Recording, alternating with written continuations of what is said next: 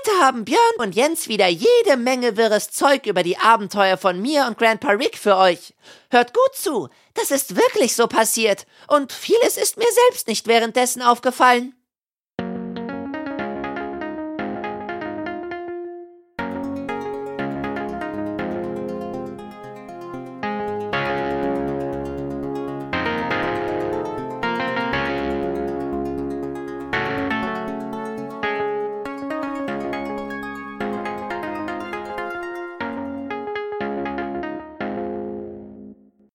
Hallo und herzlich willkommen zum Rick and Morty Podcast. Wir sind zurück mit der zweiten Episode der fünften Staffel. Und wenn ich wir sage, dann bin ich natürlich nicht alleine, denn der Björn ist auch mit dabei. Grüß dich, Björn. Hallo, fröhlichen Analysemodus. Fröhlichen Analysemodus, genau. Die Sicherheitsstufe heute beträgt 80085. Damit ihr alle Bescheid wisst. Ähm, wir besprechen heute die zweite Folge. Hast du vorab noch irgendetwas, was du gerne loswerden möchtest? Nö, vorab nicht. Nur für das Übliche, die Titel, äh. Äh, ja, also das, das übliche Geplänkel rund um die Episode. Ja. Ähm, ja, dann starte ich mal mit dem Drehbuchautor oder besser gesagt erstmal mit dem Titel. Äh, Multiplicity auf Original und im Deutschen, es kann nur viele geben. Ähm, die Interpretation der Titel überlasse ich dir gleich. Ich sage noch kurz was zum Drehbuchautor. Albro Lundi ähm, ist uns bisher einmal begegnet, äh, war Mitautor der Säurefass-Episode. Uh, hohe Erwartungen. Mit Jeff Loveness, genau, hohe Erwartungen an dieser Episode. Also das verspricht schon mal einiges. Ähm, ja, ansonsten bisher noch nicht aufgetaucht, deswegen hier ähm, ja sein alleiniges Werk und mal sehen, was daraus wird. Was hast du zu den Namen gefunden? Ja, also einmal im Deutschen, es kann nur viele geben, ist äh, relativ eindeutig ja, die Anspielung an Highlander, es kann nur einen geben. Mhm. Äh, das schreit er ja, glaube ich, jede mal, jedes Mal, wenn er einem den Kopf abhackt. Ähm, also in Highlander geht's halt darum, dass er so ein irgendwie, ich, ich glaube, das sind alles äh, irgendwelche Gefangenen von einem anderen Planeten, die werden auf die Erde gebracht, sind unsterblich und können nur sterben, indem ihnen der Kopf abgetrennt wird. Und mhm. gleichzeitig ist es auch noch so, dass sie gegeneinander kämpfen müssen. Wenn einer dem anderen den Kopf abhackt, werden die irgendwie stärker. Und äh, damals hat äh, Sean Connery im ersten mitgespielt und wer hat die Hauptrolle? Wer war das? Ähm, äh, Christopher Lambert oder ah. Lampert. Ich, man wusste nie, wie man den ausspricht. Es gibt Gerüchte, er kommt irgendwie aus, aus äh, Kanada, beziehungsweise, was heißt Gerüchte? Ich glaube, er kommt aus Kanada und man weiß deswegen nicht, ob der Name Englisch oder ähm, Französisch ausgesprochen wird. Ja, genau. Und, äh, ich glaube, für viel mehr als das ist er, glaube ich, auch nicht bekannt gewesen. Also ich kenne ihn sonst nicht nee. in einer großen Rolle. Er hat dann, glaube ich, nochmal die ja, Fortsetzung gespielt, die war dann ein bisschen weird, aber der erste Teil war, glaube ich, ganz cool. Und da gibt's dann später auch nochmal äh, Anspielungen drauf. Finde ich eigentlich ganz ja, gut genau. gewählt im Deutschen. Im Englischen wird's nicht, äh, im, also wenn die den Englischen über irgendwie, das hätte nicht gut geklappt, dieses Multiplicity ist mhm. äh, eine Anspielung an Multiplicity, ist auch ein Film, den, der heißt im Deutsch, Deutschen aber Vier lieben dich. Also nicht wir lieben dich, sondern die Zahl vier lieben dich. Und ähm, ja. Das passt ganz gut, weil das ist ein Film von 1996 mit Michael Keaton in der Hauptrolle und äh, Andy McDowell. Es geht darum, dass Michael Keaton äh, mit Job und Familie überfordert ist und sich einmal klont. Ähm, dann quasi beides gleichzeitig übernehmen kann, sich dann aber denkt, ja, ein bisschen Freizeit wäre aber noch ganz, also das, das denkt sich der Klon dann, ja, ein bisschen Freizeit wäre auch ganz geil und klont sich auch nochmal. Und der dritte Klon klont sich dann auch nochmal. Und der dritte Klon, der ist dann halt so ein bisschen, so weißt du, so. ne? Und der meint dann auch äh, im Trailer, ich habe mir den Trailer reingezogen, der meint dann auch so, ja, wenn man halt immer eine Kopie von einer Kopie macht, dann wird, bleibt halt, geht halt immer ein bisschen was verloren. Und das passt ja sehr gut ja. zu der äh, heutigen Rick and Morty Folge. Das wird zwischendrin nochmal gesagt, ne? Ja mir kam da so direkt dieses Beispiel von VHS-Kassette auf VHS-Kassette überspielen. Ähm, jeder, der Ü30 ist, der wird das wahrscheinlich kennen. Ähm, oder sagen wir Ü35. Ähm, der weiß, dass äh, solche Kopierereien von VHS-Kassetten damals ähm, ja sehr an der Qualität äh, nachgelassen haben und ja, irgendwann war es halt dann auch nicht mehr schön. Ähm, ja, genau. Äh, so viel zu dem Titel. Drehbuchautor haben wir gesagt. zweite Episode. Ja, die erste Episode, die, ist ja, die wir jetzt auf Netflix besprechen können. Also es gibt es auf Netflix, wer es noch nicht mitbekommen hat. Rick and Morty genau. Deswegen haben wir gesagt, äh, jetzt wo, wo, wo alle das quasi schauen können, haben wir gesagt, dann äh, legen wir auch jetzt mit der nächsten Episode dann direkt nach. Damit wir da am Ball bleiben. So ein angenehmer Player, kannst du direkt Sprachen ändern on the fly und Untertitel Ja, ja. Das ist so geil. ist auch, ist auch gut. Und Netflix läuft fast auf äh, allen möglichen Devices. Ja, genau. Also, schon sehr gut. Ähm, also noch eins vorab. Ich habe noch gelesen, dass äh, Justin Roiland sich eigentlich gewünscht hat, dass diese Episode der ähm, Season Opener wird. Aber da war es wohl leider schon zu spät. Da hatte man die andere Episode schon als erste äh, quasi eingepflegt. Also die, sein Wunsch war es, dass das hier die erste Episode der Staffel wird. Ja. Aber ja. Ja, ähm, es ist, weiß ich nicht, ob das so eine gute Entscheidung gewesen wäre, weil die erste Folge, die, also jetzt die Nummer die erste Folge war, die wir als letztes besprochen haben, äh, die mhm. war ja ganz solide für einen Einstieg. Ähm, und bei der hier äh, ist wieder so ein bisschen so beim ersten Mal gucken, die, also ich glaube, am besten gefällt sie einem beim zweiten Mal gucken, weil dann äh, weiß ja. man, worauf man achten muss und so. Beim ersten Mal ist sehr viel Überfrachtung. Aber mhm. ähm, ich will jetzt auch schon mal so ein bisschen ansprechen. Ich meine, jeder, der den Podcast hört, hat die Folge gesehen. Das spoiler ich jetzt nichts, weil die Folge funktioniert für mich persönlich wesentlich besser, wenn man sie äh, als das betrachtet, was sie ja dann letztendlich ist. Und zwar sehen wir einfach nur Köderfamilien, die nacheinander draufgehen, auf die unterschiedlichen, unterschiedlichsten mhm. Arten und Weisen. Ähm, da gibt es manchmal ähm, flüssige Weiterfortführungen. Also wenn eine stirbt, wird direkt die nächste begleitet und es gibt manchmal Cuts, wo direkt ganz neue Storylines anfangen. Aber es sind im Prinzip eigentlich wirklich nur so Kurzgeschichten davon, wie unterschiedliche Familien mit der Situation klarkommen, äh, dass äh, es halt diese Köderfamilien gibt. Und ähm, ja. da gibt's dann halt dann zwischendrin auch noch mal so zwei Schlachten, nenne ich es jetzt mal, oder so Handgemenge auch, ähm, die halt sehr, wie soll ich sagen, ja, ja, da passiert halt viel so, ne? Aber wenn man sie so ein bisschen mehr als das betrachtet, so, einfach nur so, okay, Kurzgeschichten nacheinander, nicht so ganz wie eine äh, Interdimensional Cable Folge, ja. aber ähm, schon so also das ist keine große Zusammenhang in die Richtung gehend ja. Geschichte, sondern ja, okay. sowas so so, so so Häppchen, die einem zugeworfen werden. Ja. Ja, also, du, ich glaube, ich gebe dir da recht. Also ich glaube, es ist gut, ähm, sie wirklich ein zweites oder ein drittes Mal zu gucken und dann aber wirklich im Hinterkopf zu behalten, wie der Plot-Twist am Ende eigentlich ist. Ja. Die Folge spielt ja. die ganze Zeit so mit dem, äh, also zumindest beim ersten Mal gucken, mit dem Thema so, so das ist jetzt unsere, aber wirklich unsere echte Familie. So, oh nein, sie sind ja, ja. wieder tot. So, ne? Ja, Wenn man das weiß, dass das halt nicht so ist, dann äh, finde ich, funktioniert das wesentlich besser. Aber. Ja, gut. tut's auch. Ich hatte mir vorgenommen, als ich die Folgen ähm, quasi so mal am Stück äh, gebingewatcht habe, äh, beim ersten Mal habe ich gedacht, komm, ähm, versuch mal deinen ersten Eindruck einer Episode, den du sofort am Anfang gewinnst, mit ähm, ja bis zum Ende zu nehmen und zu gucken, ob das dabei bleibt oder nicht. Ähm, ja, direkt hier bei der zweiten Episode hat es schon eben nicht funktioniert, weil mein erster Eindruck war als ähm, ein zweiter, obwohl ich, ja, ich will jetzt nicht zu viel vorwegnehmen, aber meine Meinung hat sich nicht großartig geändert. Aber nichtsdestotrotz, ähm, es macht schon Sinn, was du gerade gesagt hast. Und mit dem Hintergrund ähm, werde ich jetzt mal die Analyse heute angehen und mal gucken, was ich daraus für mich mitnehme. Mhm. Denn ich muss ehrlich sagen, ich bin mit meiner Bewertung noch nicht sicher. Okay. Und ich glaube, ich mache das abhängig, wie heute die Besprechung ist. Ähm, ich werde nachher auch als erstes die Bewertung abgeben. Also nicht, dass es heißt, ich gucke mir dann bei dir was ab, sondern ähm, ich mache das, sage ich direkt schon, ähm, nachher als erstes. Okay. Weil ähm, ich mal gucken möchte, wieso, wieso der Flow in der, in der Besprechung, in der Analyse okay, ist. Okay, dann gucke ich mir deine Bewertung ab. Mach das. Bist du auch noch unentschlossen. Ja, also ähm, ich äh, habe ja schon öfter auch schon gesagt, dass ich die Besprechung dann doch noch mal in die Bewertung mit einfließen lasse. Ne? Ja. Das ist, macht ja dann auch schon viel aus. So für mich persönlich ist es für mich nicht nur das Gucken, sondern auch das drüber reden. Ja.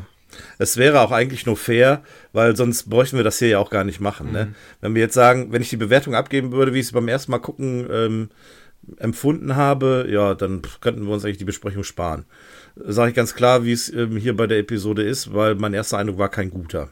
Ja, okay. Ja. Ähm, aber ich habe dann die Episode ein zweites Mal geguckt und jetzt mit deinem Hinweis, ähm, gewisse Dinge auszublenden und ähm, ja, auch andere Faktoren mal ein bisschen zu berücksichtigen, glaube ich, hilft hier ganz gut. Ich kann und, dir das gleich ähm, äh, an gewissen Szenen so sogar ähm, Ja. also besser erklären, so was ich meine, so wel- welcher Gag besser gucken äh, beim zweiten Mal besser gucken funktioniert als beim Ja. ersten Mal. Ja, das stimmt. Ich glaube auch, dass wenn man das dann, wenn wir dann fertig sind und die Episode nochmal gucken würden, ich meine, wir tun es ja sowieso parallel zur Analyse, ähm, dann hat das auch eine ganz andere Wirkung. Ja, das. Also ich habe die, ich, äh, guck die ja wirklich mehr, mehrere Male so, ne? Das ist, äh, Ja. ich schreibe mir nicht mehr so viel aus auf, sondern ich guck die ganz oft und lerne die dann so halb auswendig. So, dann kann ich äh, Ja. so die Hälfte davon ungefähr mitsprechen, weiß ungefähr, was abgeht. Und äh, bei der, also, nee, das, ach was, ich gehe ja schon in die Bewertung ein. Nee, nee, dann äh, da- das, das hänge ich nachher Okay. hinten dran. Alles klar, Cut. Wir machen hier einen Cut. Äh, wir, wir, Und, wir ähm, analysieren schon viel zu sehr. ja, wir haben noch nicht mal auf Play gedrückt Ja. und alle sind schon an der Analyse. Genau. Ähm, Wir sind halt im Analysemodus, fröhlicher Analysemodus. Richtig. 8, 9, Ja, 0, 8, genau. 5. Genau, 8 Gleicherzeichen, Gleicherzeichen, Groß D. Das ist auch so Ähm, etwas, was ich beim ersten Mal gucken halt überhaupt, es ging bei mir, an mir vorbei. Aber egal, das, da kommen wir noch zu. Ähm, ja, beim ersten habe ich es nicht gecheckt, beim zweiten habe ich es gecheckt. beim zweiten Code. Beim ersten habe ich es hab ich's erst nicht gemerkt. Aber ähm, ja gut. Ähm, noch kurz vorab, ich werde das nachher sowieso nochmal erwähnen. Äh, wir haben ja ähm, euch beim letzten Mal mitgeteilt, dass wir auch den, ähm, den Instagram-Kanal jetzt haben für unseren Podcast. Ähm, rickandmortypodcast.de auf Instagram. Ähm, ja, ey Leute, was ihr da gemacht habt, äh, un unglaublich. Ähm, ihr habt ähm, äh, so viele Nachrichten geschickt, äh, persönliche Dinge, äh, super cool. Ähm, hab, ich habe mich sehr gefreut. Also ich kümmere mich so ein bisschen um, um den, äh, den Kanal und ähm, was ihr da geschrieben habt, super lieb. Also vielen, vielen Dank. Und ähm, bezüglich der Bewertung nachher, ey, ihr seid echt der Hammer. Also das machen wir nachher. Ich will nicht zu viel verraten, aber ja, das ist schon, schon echt krass. Björn und ich haben da mal gerade äh, äh, ja, das Ganze rekapituliert, ähm, wie viel das eigentlich geworden ist. Und ey, Leute, krass. Ja, um- echt krass. Mit der Tatsache im Hintergrund haben wir dann auch gesagt, dass wir, wir haben es schon oft versucht, aber dass wir vielleicht die Besprechung ein bisschen kürzer fassen und uns mehr um die Bewertung, äh, auf die eingehen. Ähm, Ja. Ihr habt ja manchmal auch Fragen, Theorien und so, da würden wir auch gerne mehr drüber reden. Deswegen versuche ich mich, äh, versuchen wir uns so ein bisschen kürzer zu halten da mit der Besprechung. Ja, ich denke, das ist auch Das, euch ich eigentlich, die, äh, gerecht gegenüber. ich dachte mir das beim Gucken auch, dass sich die äh, Folge dafür besonders gut anbietet. Mal schauen, wie es nachher wird. Ja, gucken wir mal. Ich, ich, ich ahne sowieso schon, dass wir uns nicht kurz halten werden. Aha. Aber ähm, schauen wir einfach mal. Okay, äh, sollen wir denn mal irgendwann mal auf Play drücken? Ja, genau. Bei mir stehen noch die Fernbedienung da? 22 äh, Minuten und 25 Sekunden, die wir vor uns haben. Achso, ich dachte, äh, die du noch Aufnahmespeicher hast. Nee, um Gottes Willen. Das, das würde nicht mal für die Bewertung reichen. Okay, ähm, nee gut, dann starten wir in Es kann nur viele geben und ähm, ja, Mats ab oder Action oder wie sagt man? jo. Wir drücken auch mal auf Play. Action. Also, ja, wir starten, wie so oft, am Frühstückst, äh, ich will es gar nicht, äh, man kann es gar nicht so genau sagen.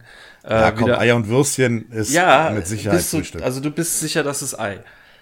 ja, und äh, sie, äh, äh, ähm, Beth fragt doch irgendwie, was, was liegt heute an? Und Ja, gut, Rick das sagt, passt, ja. großer Tag, großer Tag. Ja, das passt zum Also ich Frühstück. glaube, ja, es ist ja. Frühstück. Ja. okay, hast du recht. Aber da ist schon das Problem. Also kurz noch zur Vervollständigung, die ganze Familie ist da und ähm, es ist Frühstück scheinbar angesagt. Aber manchmal ist mir das egal, dass das Essen scheiße aussieht. Und manchmal triggert es mich voll. Und in Wir dieser, müssen es ja nicht essen. in dieser Folge triggert es mich.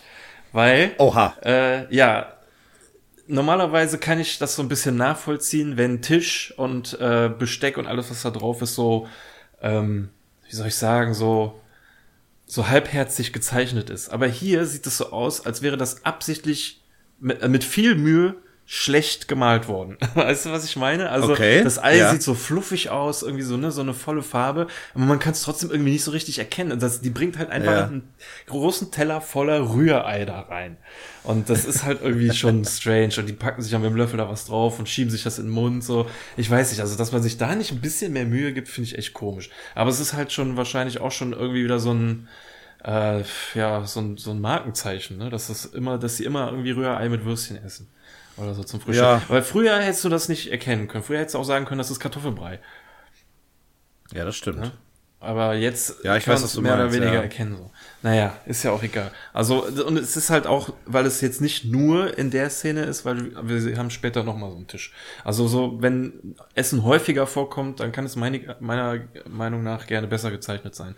Wenn es jetzt so wirklich nur in der, po in der ähm, äh, im, im Vorintro ist, dann wäre mir das egal. Aber später kriegen wir halt nochmal Hm. Essenstisch zu sehen. Und dann sieht das genauso aus. Okay, also halten wir mal fest, bei, diese, bei dieser Episode, ja, wo es um Dutzende Köderfamilien geht, ähm, triggert dich direkt schon das Ja. Rührei am Ja, Frühstückstisch in der, in der Vorabszene. Ja, das sieht halt einfach Okay. echt komisch aus. So. Wird, so viel wird da geil gezeichnet und das sieht immer Ja. so scheiße aus. Ja, okay, dann nimm es einfach hin, dass wir da vielleicht nicht so viel Wert drauf legen brauchen, aber ich weiß, was du meinst. Okay, okay. Das, das kann ja was werden. Ja, ja, gut, ey. Ich drück jetzt aufs Gas. Also, Ja. ähm, Nicht so viel analysieren, du hast es selber gesagt. Ja. Fängst direkt mit den Eiern an. ja, nee, du sagtest ja, äh, heute ist ein großer Tag, denn sie haben vor, Gott Ja. zu töten. Ja, oh, super. Dieser Spruch, ne, wir töten Gott. Bam. Einfach so hier, ne, wie auf dem Teller serviert, friss äh, und, und nimm es hin. Ja, der lebt noch seit tausend, also im Englischen sagt er, seit tausend Jahren schläft er. Hier sagt er, seit ein paar Jahren schläft er. Ähm, und wir Okay. gehen da hoch und bringen ihn um. Und ja, richtig Gangster-Style. Ja, wir machen's so. Ne? Summer fragt, dann darf ich auch. Nein, du nicht. Und da beide schon so äh, nicht so gut auf, auf Summer zu sprechen. Also ähm, da möchte ich auch mal, dass du da so ein bisschen drauf achtest. Auf, in der Folge habe ich das Gefühl, kommt Summer, Ja. Summer sehr schlecht weg. Also behandelt von Rick und Morty. Wir hatten in den vorigen Staffeln schon Episoden, wo sie mehr oder weniger fast in so ein Dreierteam integriert wurde. Ja. Ähm, aber ich finde, in dieser Folge wird sie äh, fast so schlecht behandelt wie Jerry. Aber da wollen wir mal im Laufe der Okay, Folge gut, drauf achte ich mal drauf. Meinst du, es hat einen Grund, warum, warum sie beide ähm, abgelehnt haben, dass Summer mitkommt? Ich, Weil man ich weiß nicht, spekuliert, ist, dass- ist äh, Gott töten ein Männerding vielleicht? Äh, ist vielleicht Gott weiblich? ja, da, so weit habe ich nicht gedacht. Nee. Aber warum? Also- äh, aber dann äh, meinst du dann, Summer würde nicht abdrücken oder was? Ja, ich weiß es nicht. Also Summer hat ja auch schon, ähm, was ich habe in der Vergangenheit ja auch relativ frauenstark dargestellt gesehen.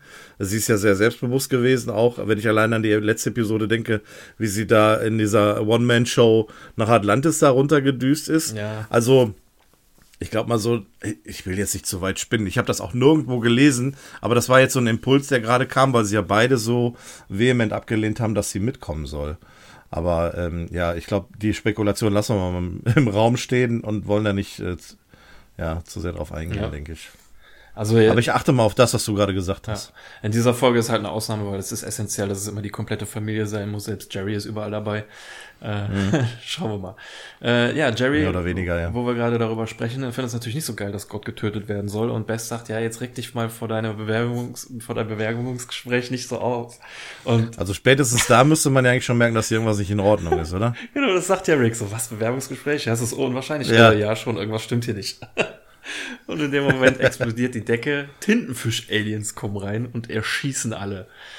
Äh, und ich weiß nicht warum, aber ähm, also wir hatten nicht so was ähnliches schon mal, aber in der Zitadelle der Ricks-Folge sind am Anfang andere Ricks reingekommen und haben Rick und Morty verhaftet.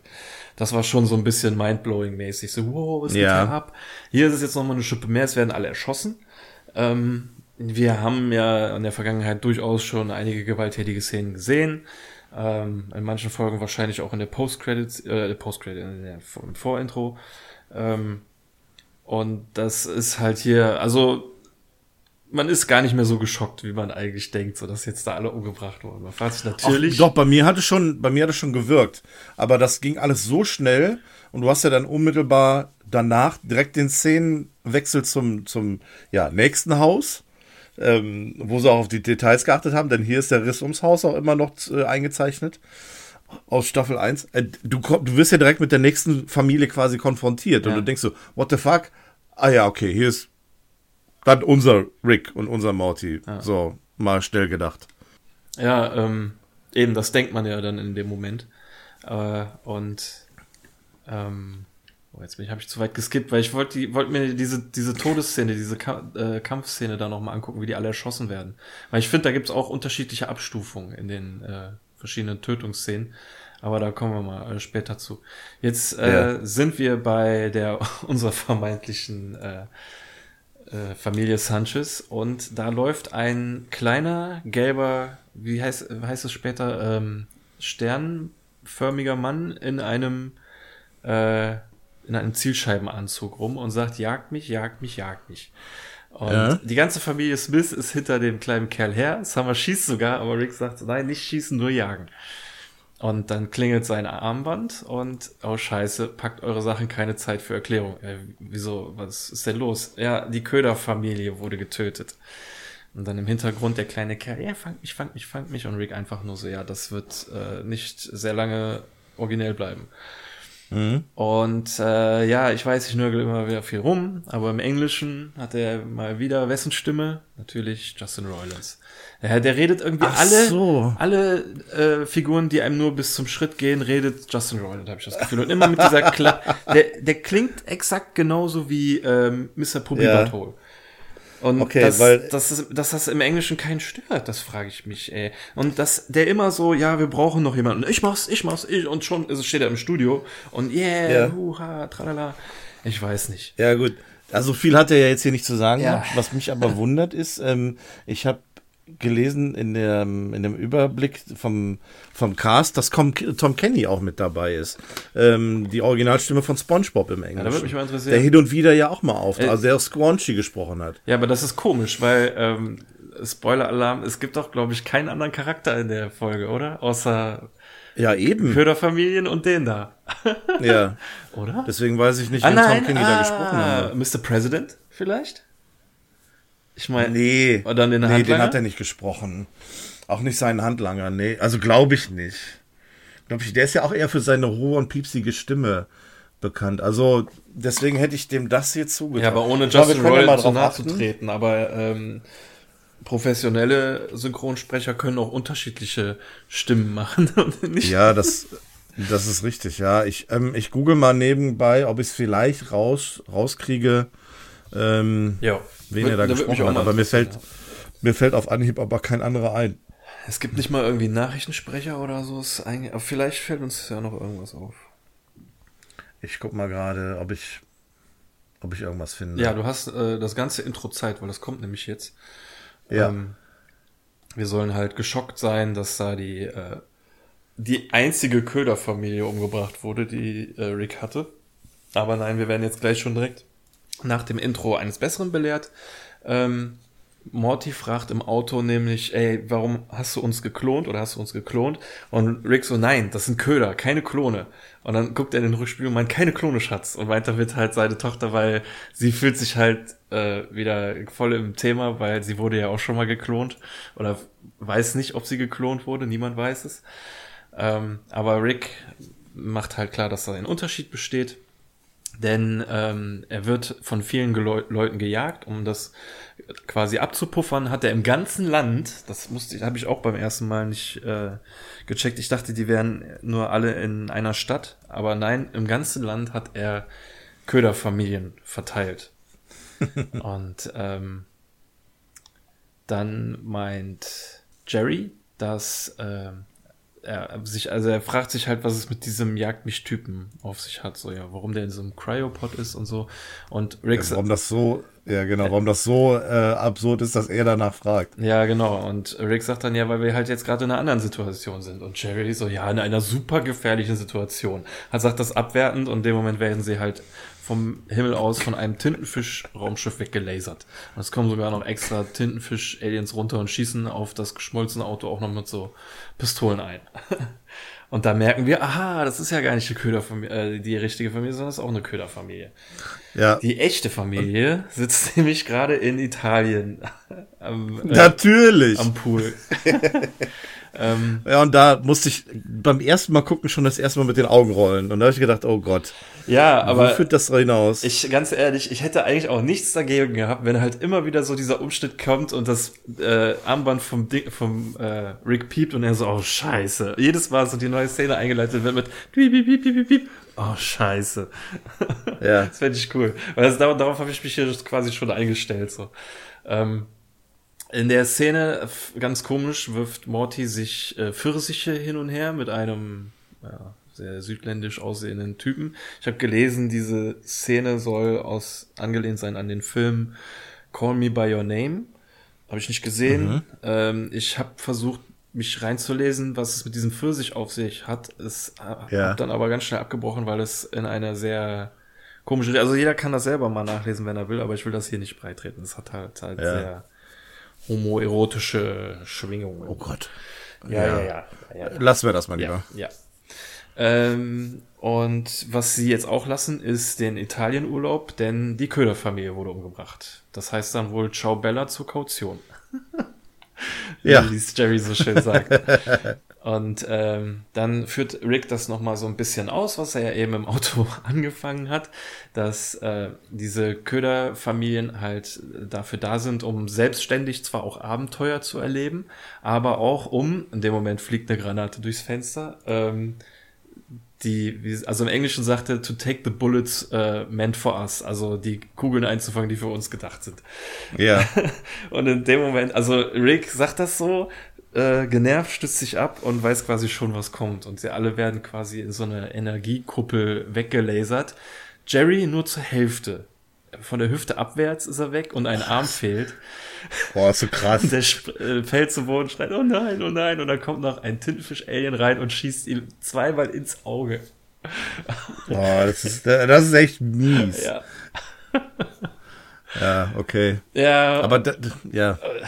Muss was dran gewöhnen. Ja, es ist, man denkt sich halt so, das war halt auch wieder nur eine Köderfamilie. Und dann sitzt ein Rick auf der Couch, das Armband geht, ach scheiße, die Köderfamilie drückt auf den Knopf und das ganze Haus äh, wird, also ich, das haben wir schon mal in der Folge gesehen, wenn, ähm, als die Parasiten unterwegs waren, hat er das Haus auch so abgeregelt, damit keine Parasiten rauskommen.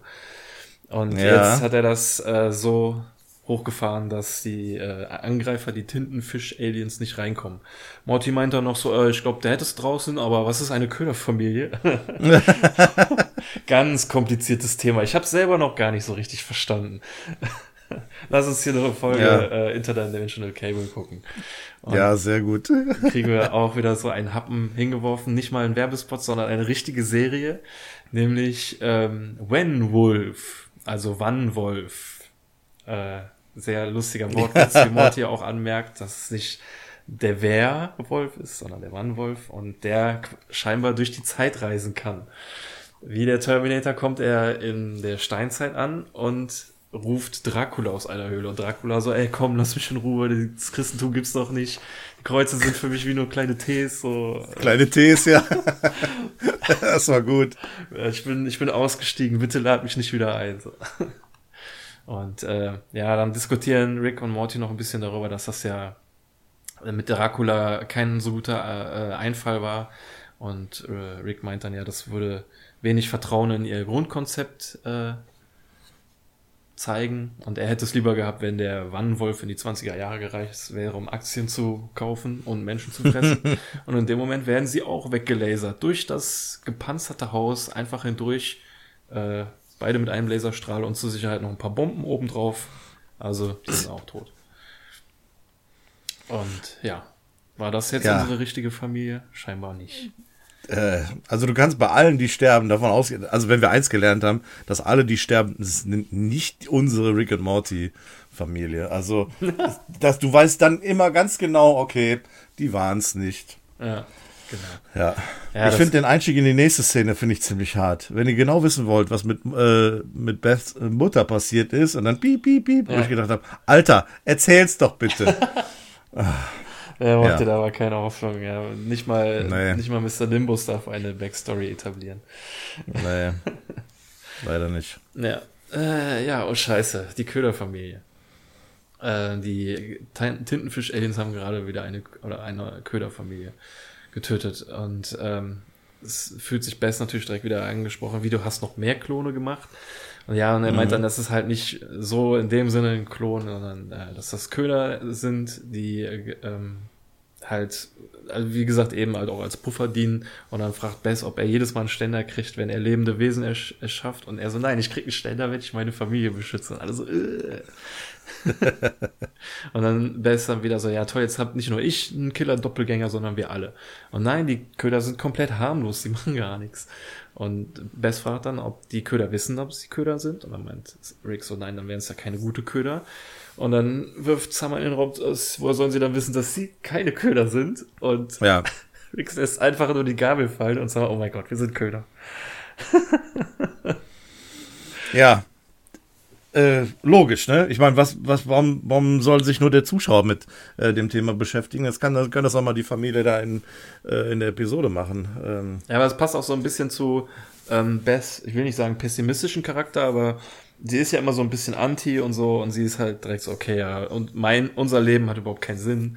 Äh, Jetzt ergibt es Sinn, dass mein Leben keinen Sinn macht, so nach dem Motto. Ähm, ja. Naja.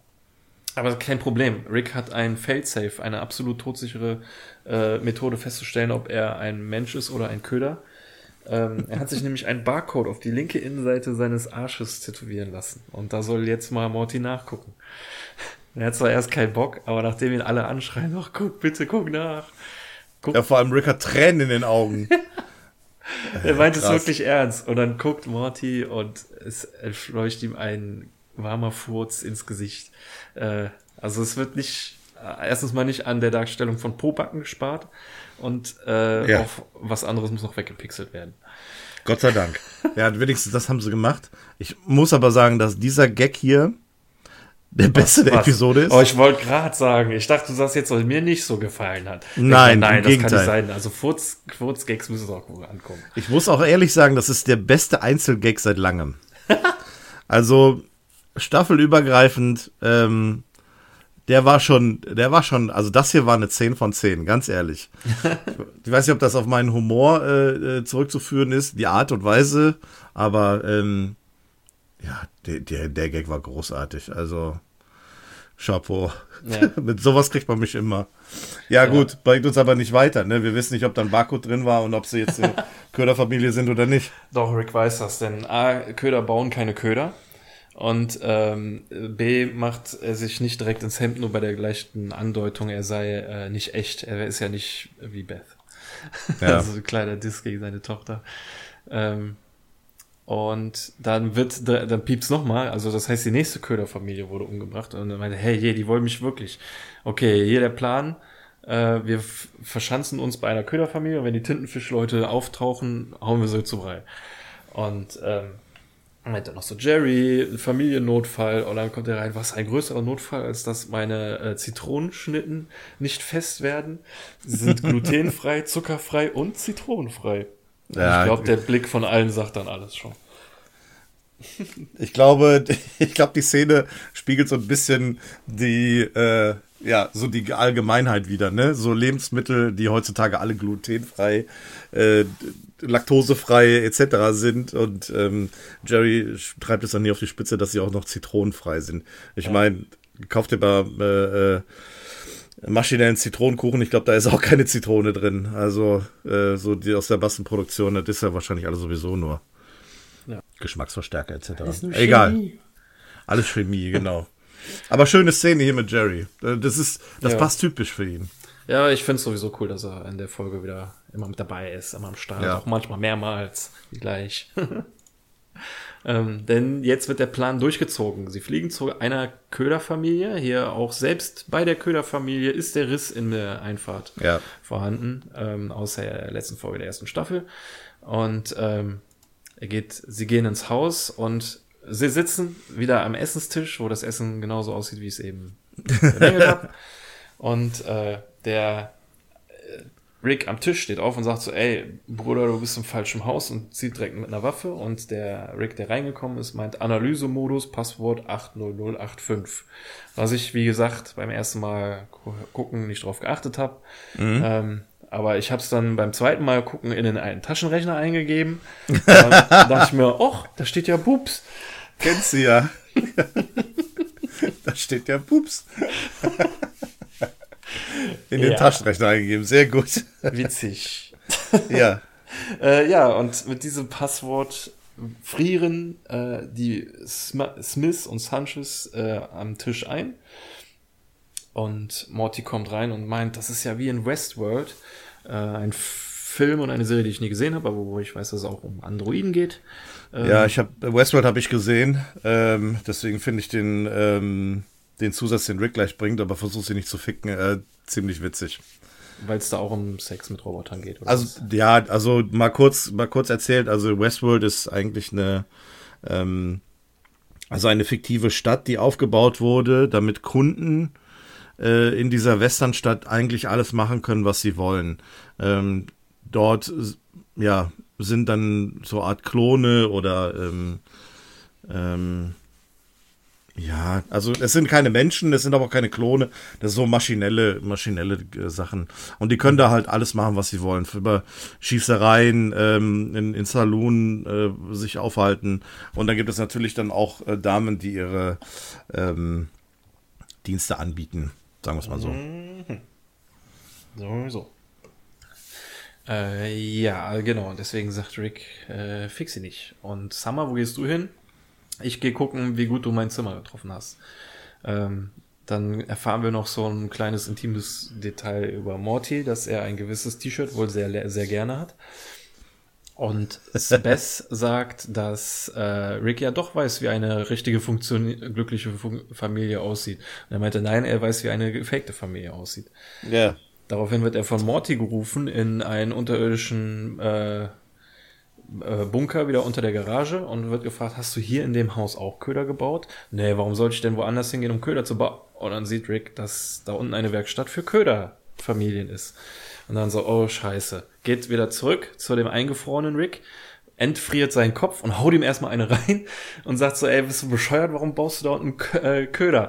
Und er so, Moment, das bedeutet, ich bin ein Köder. Summer hatte recht, fuck. Und in dem Moment siehst du, dass der Rick irgendwas auf seine Uhr drückt und in dem eingefrorenen Rick explodiert was im Kopf. Also man sieht es an den kurz rot aufleuchtenden Augen und an dem Qualm, der aus den Ohren kommt. Wie asozial das ist.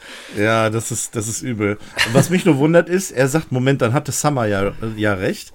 Äh, das war ja gar nicht der Dialog bei der Familie, den wir gerade gesehen haben, ne? Sondern der, der Dialog, wo Summer meinte, sind wir denn, äh, Woher sollen wir denn wissen, dass wir keine Köderfamilie sind? Ist ja die Familie, die dahin gereist ist. Ja, die wir jetzt ähm, immer noch sehen.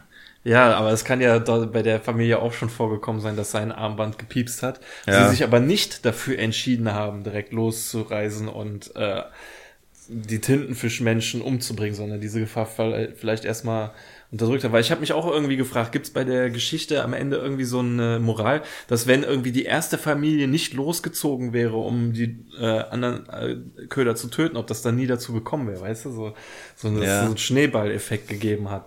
Und dass es halt manche Familien gibt, die sich entscheiden, direkt loszuziehen und die anderen umzubringen, und dass manche sich dafür zu entscheiden, zu Hause zu bleiben, dann aber überfallen werden und umgebracht werden. So, ne? Das aber ich glaube, so, ein, so eine hohe Moral hat die Serie, glaube ich, nicht da. Oder nee. so eine Message. Nee, glaube ich auch nicht. Ich, ich denke einfach mal, es wäre so oder so auf, darauf hinausgelaufen. Weil wir sehen ja gleich, wer letztendlich auch in diesen, in diesen Squid-Kostüm, äh, in den Tintenfisch-Kostüm steckt. Also von daher. Genau. Äh, ja, gut. Äh, sind also quasi, haben gemerkt, dass da auch Köder erschaffen werden. Und äh, Rick sagt, alle ins Auto. Und dann fliegen sie wohl scheinbar zu der Köderfamilie, die die Köderfamilie gebaut hat. Und äh, Beth hakt dann nochmal nach. Ja, du sagtest doch, Köder bauen keine Köder. Ähm, ja, normalerweise tun sie das nicht, aber wie gesagt, sie sind harmlos. Wir müssen nur alle finden und umbringen. und Beth ist dann wieder so ein bisschen pazifistisch, ja, ich weiß nicht, pazifistisch, die ballert ja auch gerne rum.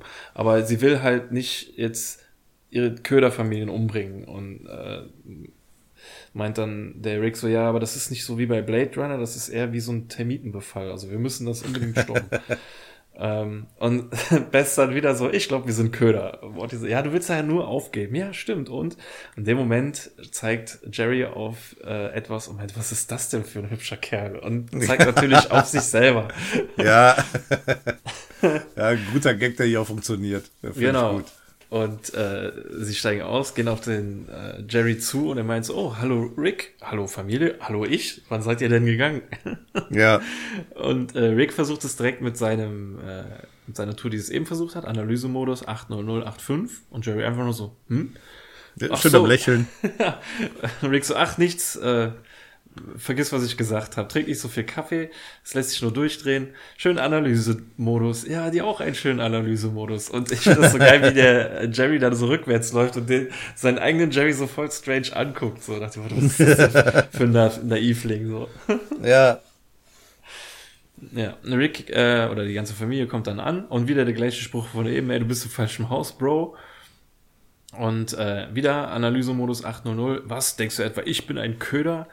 Äh, ja, woher weißt du denn von den Ködern? Ja, es war meine Idee. Also heißt es, die Köderfamilie, die von einer Köderfamilie erstellt wurde, hat auch eine Köderfamilie erstellt.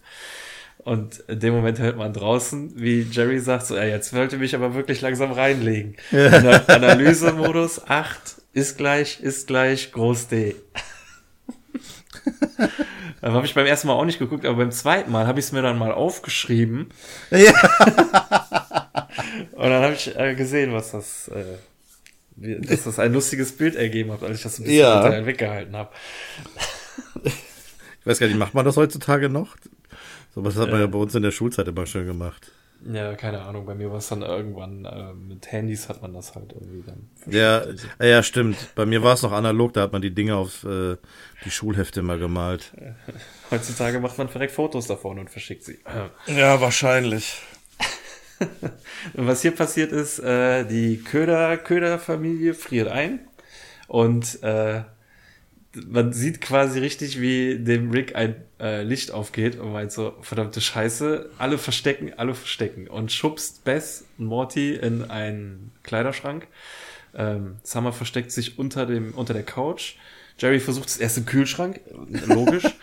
äh, aber als er dann merkt, dass er da nicht reinpasst, kriegt er unter den äh, Tisch. Und von dieser Perspektive aus sieht man die gleiche Szene, die wir eben schon gesehen haben. Das ist echt lustig. Das ist irgendwie so, äh, ich weiß nicht, wenn man irgendwie äh, zurück in die Zukunft 2, wenn dann Szenen gezeigt werden aus dem ersten Teil, wo er dann irgendwie ja. dann da war, so, ne? Das ist ganz witzig gemacht, so. Ja, also, finde ich auch gut. Die machen mit dem Thema, machen die wirklich einfach sehr viel, so. Ich, äh, klar, ich kann verstehen, wenn das überfrachtet ist, aber die haben, die sind hingegangen, das, was sie auch früher gemacht haben, haben eine Idee genommen von einem oder mehreren populären Filmen. Die Idee, die in mehreren Filmen ist ja hier jetzt auch, ist ja wie bei Ex Machina. Ja. ähm, und diese Idee halt in andere Settings gebracht, so, ne? Und dann in dieser Folge hier gerade besonders oft mit unterschiedlichen Köderfamilien. Jetzt die Köderfamilie, die unterm Tisch hockt und die Szene sieht, die sie gerade eben selber gespielt hat. Ja, äh, wie bei Ex Machina, aber fix sie nicht.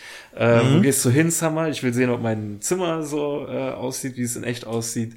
Äh, du weißt ja, wie eine liebevolle Familie aussieht, ja eine simulierte. Und da wird dann das halt klar. Und ähm, dann fragt Bess nochmal im Kleiderschrank, ja, warum verstecken wir denn uns überhaupt? Ja, weil die hier sind, um Köderfamilien umzubringen. Ja, aber wir sind keine Köderfamilie. Dann geh doch mal raus und sag denen das. Mhm.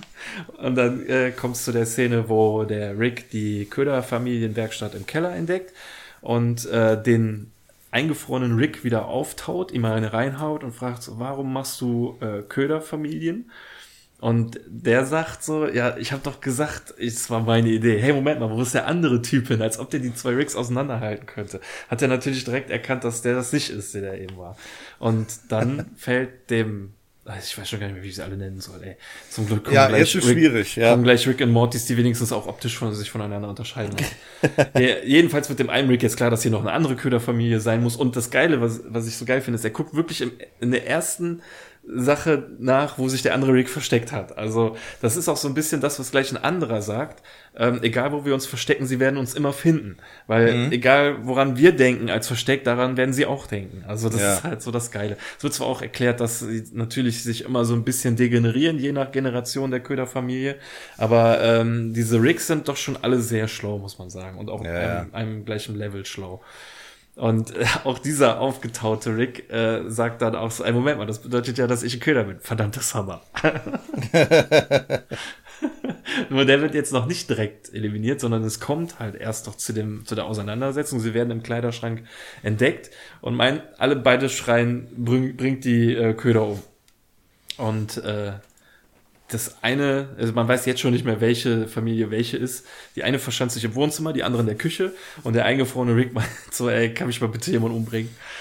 Kann mir jemand einen Kopfschuss verpassen. Ja, und ja, dann siehst du nur die Hand äh, mit der Uhr reinkommen, den Finger auf die Taste drücken und dann wieder wie diese Pla die Platine da drin durchschmilzt ja, oder sonst irgendwas. In Englischen sagt, sagt er, uh, can someone, somebody put a gun in my mouth? Ja, äh, ja. du hast es gerade richtig gesagt. Jetzt äh, weiß man nicht mehr, wer wer ist. Und ich glaube, das ist spätestens der Zeitpunkt, wo dem Zuschauer gesagt wird, ey, pass auf, weißt du was, schalt einfach ab. Ja. Denk nicht drüber nach. Guck einfach weiter und, und lass dich berieseln. Nachdenken hilft dir nichts. Ja. Das ist jetzt spätestens der Zeitpunkt, ja. Ja, und das ist jetzt halt, ich meine, sie hat, sind schon oft irgendwie, zwei Rigs sind aufeinander getroffen und so, aber es wird hier nochmal sehr cool äh, dargestellt, wie, wie die halt ticken. So, ey alle reden irgendwie auf, ja, können wir das nicht friedlich reden, regeln?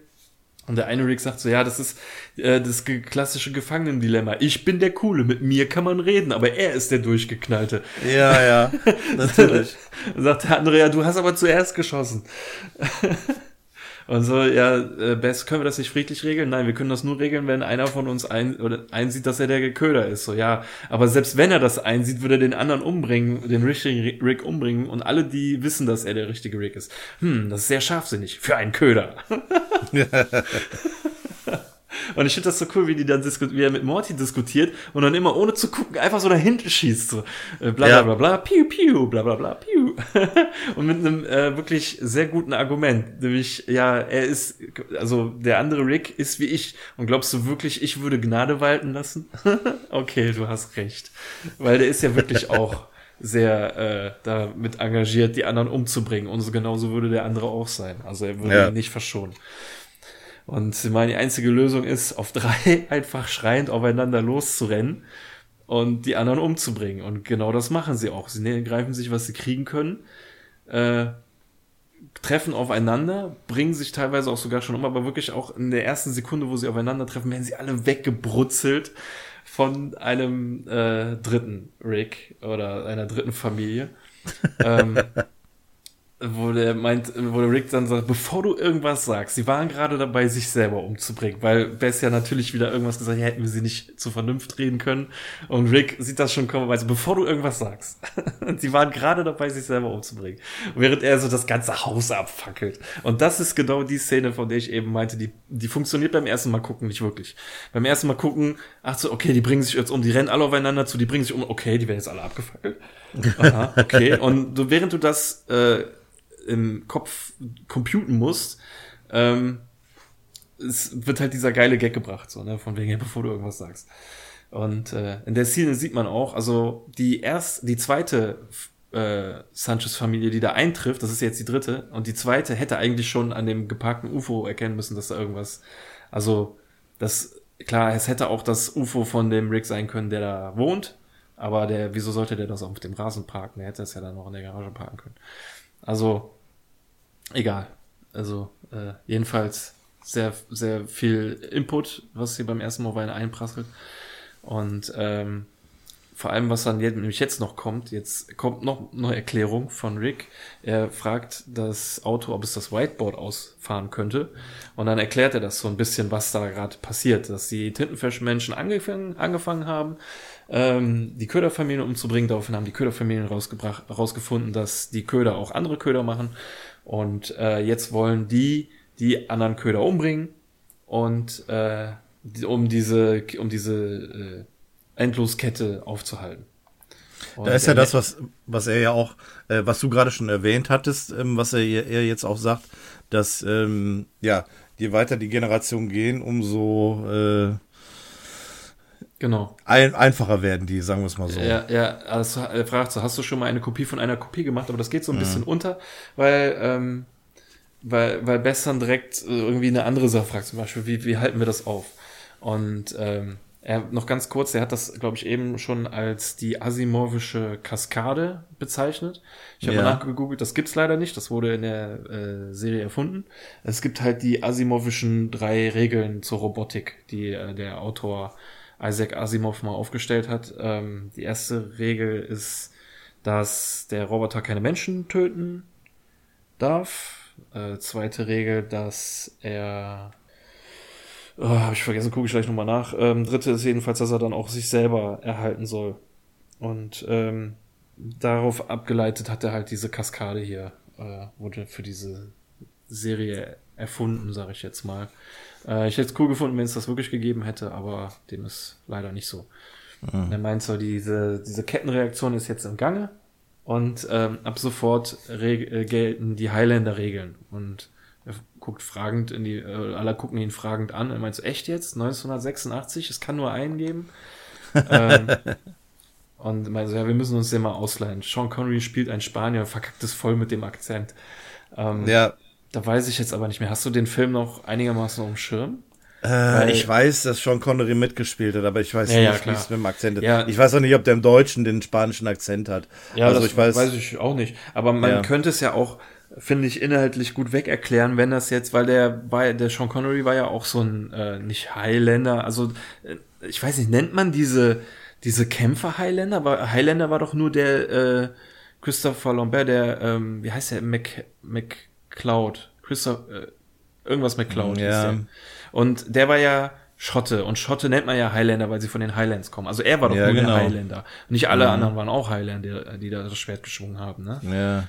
Das waren dann irgendwelche Typen. Und er war der Highlander, genau. Aber Sean Connery war auch einer von diesen, von diesen Unsterblichen, glaube ich. Ne? Ja.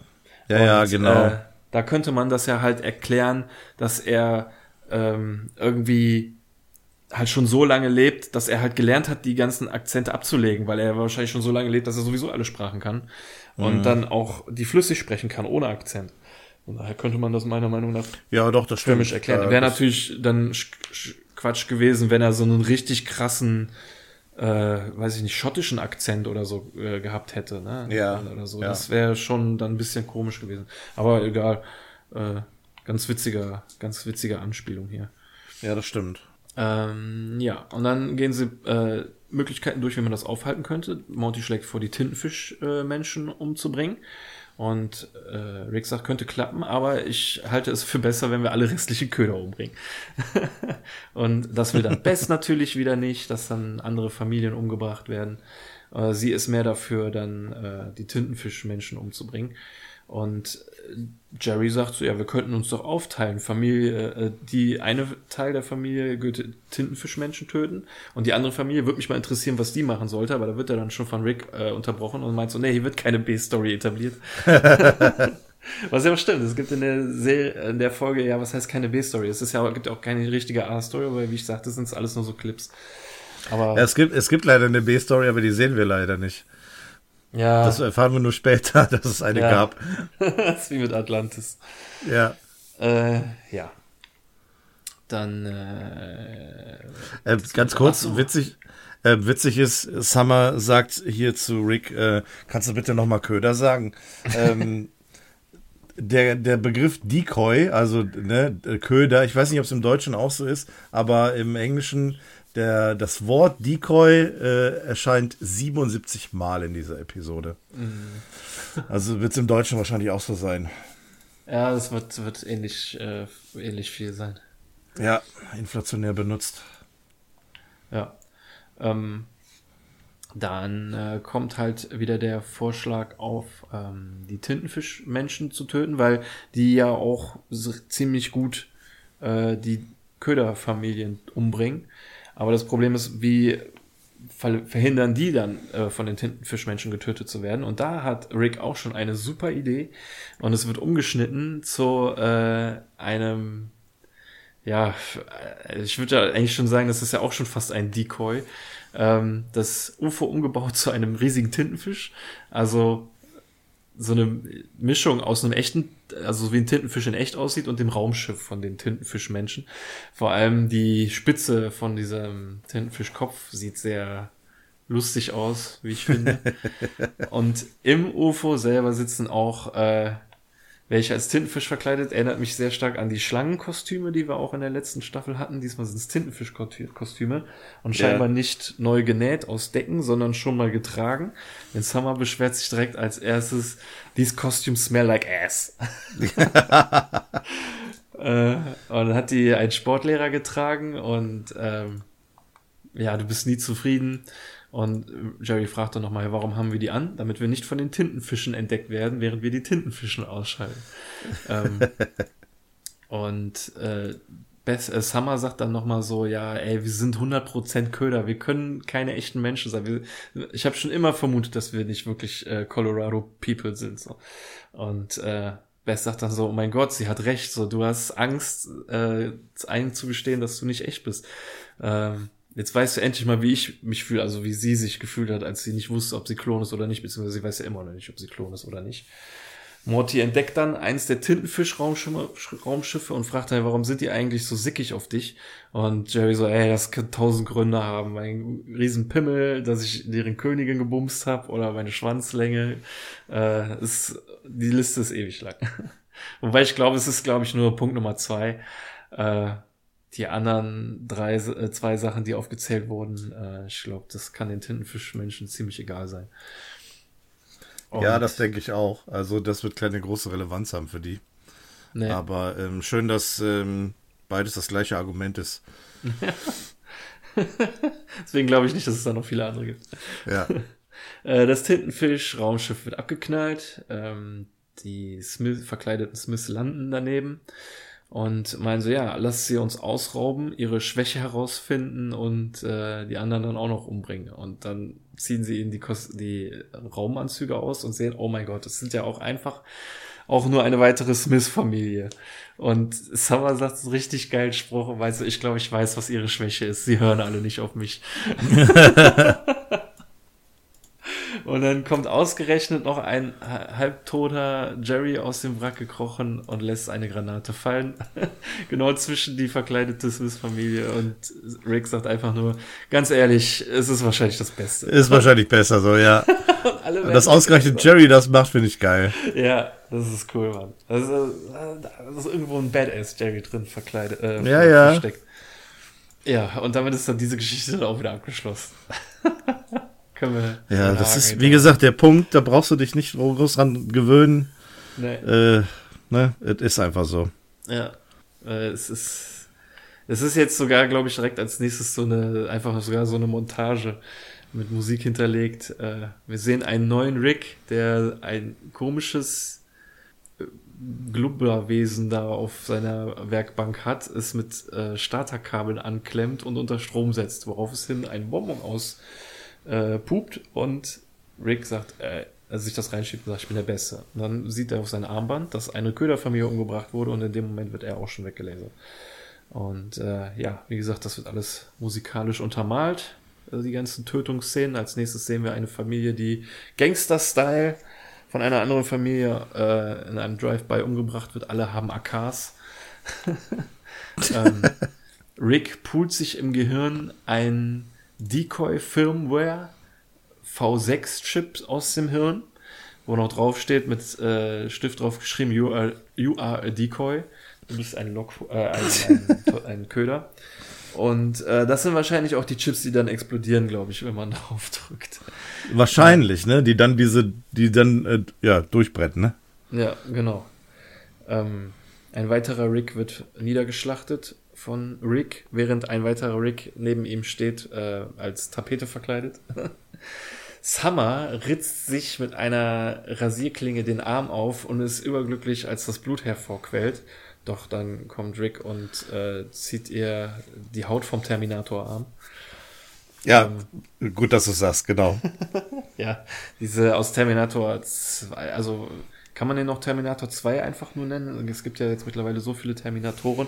Ja, äh, ja. Tag des jüngsten Gerichts heißt es, glaube ich. Ne? ja, genau. Der alten Arnie, der sich wahrscheinlich beste, ja.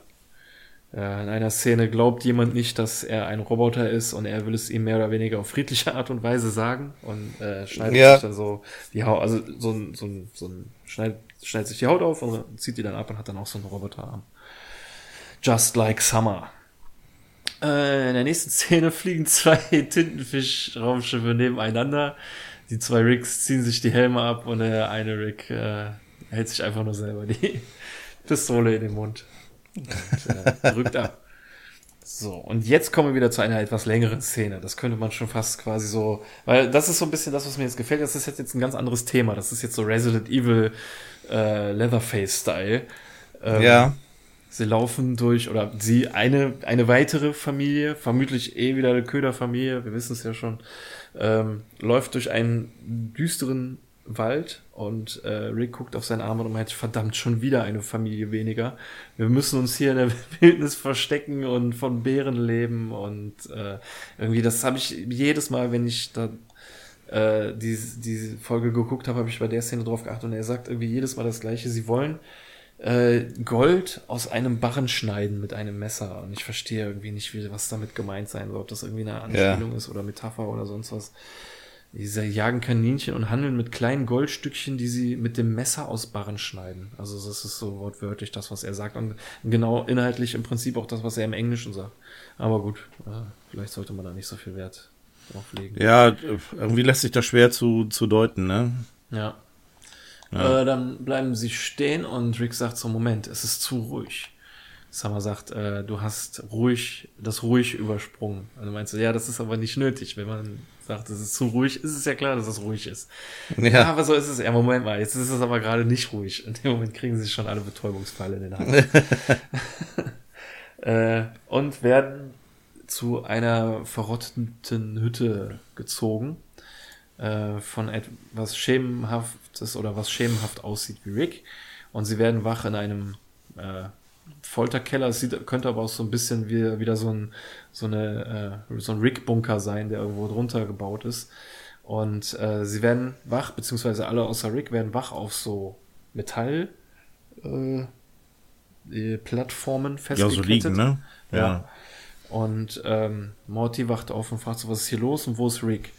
Und dann in dem Moment hört man einen Rick, der sagt, ich bin hier und es kommt so ein komisch, komisch aufgeblähter Kopf von, von Rick um die Ecke und sagt so, ja, hier bin ich. Hast du deinen Grandpa vermisst? Und dann zieht er sich die Haut vom Kopf und sieht halt so total aufgequollen und eklig aus und alles, oh mein Gott, das stinkt. So, ja, das ist, was bei rauskommt, wenn man halt ein Flickwerk aus äh, Ködern ist. Und er erklärt das dann auch so, ja, ihr, ich im Gegensatz zu euch wusste ich direkt, dass ich ein, ein Köder bin oder dass ich falsch bin. Äh, und macht dann das Licht an und man sieht, dass da mehrere unterschiedliche Rigs, äh, ein Fleischrig, ein äh, zwei so zwei, drei Roboter-Rigs und am Ende einfach nur noch so ein Stroh-Rig da stehen und er sagt, ja, je mehr Köder es gibt, umso fauler werden die äh, Köder, die sie weiteren Köder erschaffen und irgendwann bleibt am Ende halt nur noch ein Monster übrig. Und damit meint er sich selber. Und ähm, dann meint Summer so, ja, okay, wir wissen, du bist hässlich und wütend darüber. Und dann sieht man, dass der erste Rick gar nicht tot ist, dass der, dass das un, sag jetzt mal, unser Rick oder der Rick, mit dem sie da hingekommen sind, ist, aber halt schon komplett gehäutet. Also nicht komplett, aber von der Hüfte oberhalb ist die Haut komplett ab das und ist so sieht eklig. richtig ekelhaft aus. Also ja. sowieso in dem Moment, wo er da dieses Licht eingeschaltet hat, äh, also ich fand finde es jetzt nicht irgendwie das überraschend, dass es da so eine so eine ähm, ja nicht Folterszene, die meisten sind ja schon tot, dass, dass sie da so aufgehangen sind, aber schon so mit mit was für einem Detail, die da oder dass vor allem jetzt hier der hautlose Rick noch so so dargestellt wird, dass er da so hängt, wie so ans Kreuz genagelt und ey, ohne Haut kannst du nicht leben und uh, ekelhaft. und äh, ja, aber er kann ihn nicht töten, weil die Haut, Haut muss frisch sein und ähm, es ist ja, die Haut ist ja nicht nur für ihn, sondern auch für seine Familie. Ein Rick kümmert sich um seine Familie. Und da sieht man, dass der die ebenfalls so entstellte Familie Sanchez in einem Käfig hält. Und da ist mir dann halt auch wieder aufgefallen, dass Jerrys und Summers Mund komplett zugenäht sind. So von Morty und Bess, die dürfen noch reden. Mhm. Aber Summer und Jerry, die, die haben gefälligst die Fresse zu halten. und dann denke ich schon wieder so, ich meine, bei Jerry kann ich es ein bisschen verstehen, aber warum Summer wieder? Ja. Naja. Ja, ist komisch, ja, stimmt. Be äh, diese entstellte Bess sagt dann so, ja, will ich irgendwann wieder schön sein, Daddy. Und dann fährt äh, der, ja, ich glaube im Internet wird der Scarecrow Rick genannt äh, fährt dann so eine, so eine Sichel aus aus seinem Unterarm und meint ja, bald, Baby, bald bist du wieder schön. Nee, ich glaube, der Scarecrow, äh, Rick, der ist einer von den vier oder fünf, die da im Hintergrund zu sehen waren. Weil der ganz rechts ist ähm, so eine, ähm, oh, Der Scho äh, Vogel, Vogelfeuche. Vogelscheuche. Äh, ja, ich weiß nicht, der ganz rechts, ich weiß, wer du meinst, der aus Stroh ne? Ja, genau. Für mich sieht der ein bisschen mehr so aus wie ähm, diese eine Figur aus der Zauberer von Ost. Da gibt es doch einen, der Ja. aus Stroh ist. Und ich glaube, der ist so ein bisschen mehr das, was der gemeint. Hier, den ich meine als Scarecrow Rick, der hat seine Arme, Ärmel auch so abgebunden wie eine Scarecrow, weißt du? Ah, okay, ja. Und, ähm, Ja, gut, stimmt. Ich, ich meine, mir- also ich habe mir das ja auch nicht ausgedacht, sondern ich habe das halt gelesen im Internet, dass dieser Typ halt explizit äh, gemeint wird. Als Ah, okay, ja gut. Ja. äh, Rick. Ähm, ich bin deiner Meinung, dass der vom Gesicht her nicht aussieht wie eine Scarecrow. Also der ist halt irgendwie mehr wie so ein Que Krebsgeschwür. Aber ähm, naja, es ist halt zumindest so der erste, von dem mir aufgefallen ist, dass der so einen Special-Namen bekommen hat. Auch so genauso wie der jetzt, der als nächstes kommt, um die alle zu retten. Ähm, das ist nämlich äh, tatsächlich Glockenspiel-Rick, wird er genannt. Wie wird er Ähm, genannt? Glockenspiel-Rick, also auch im. Englischen.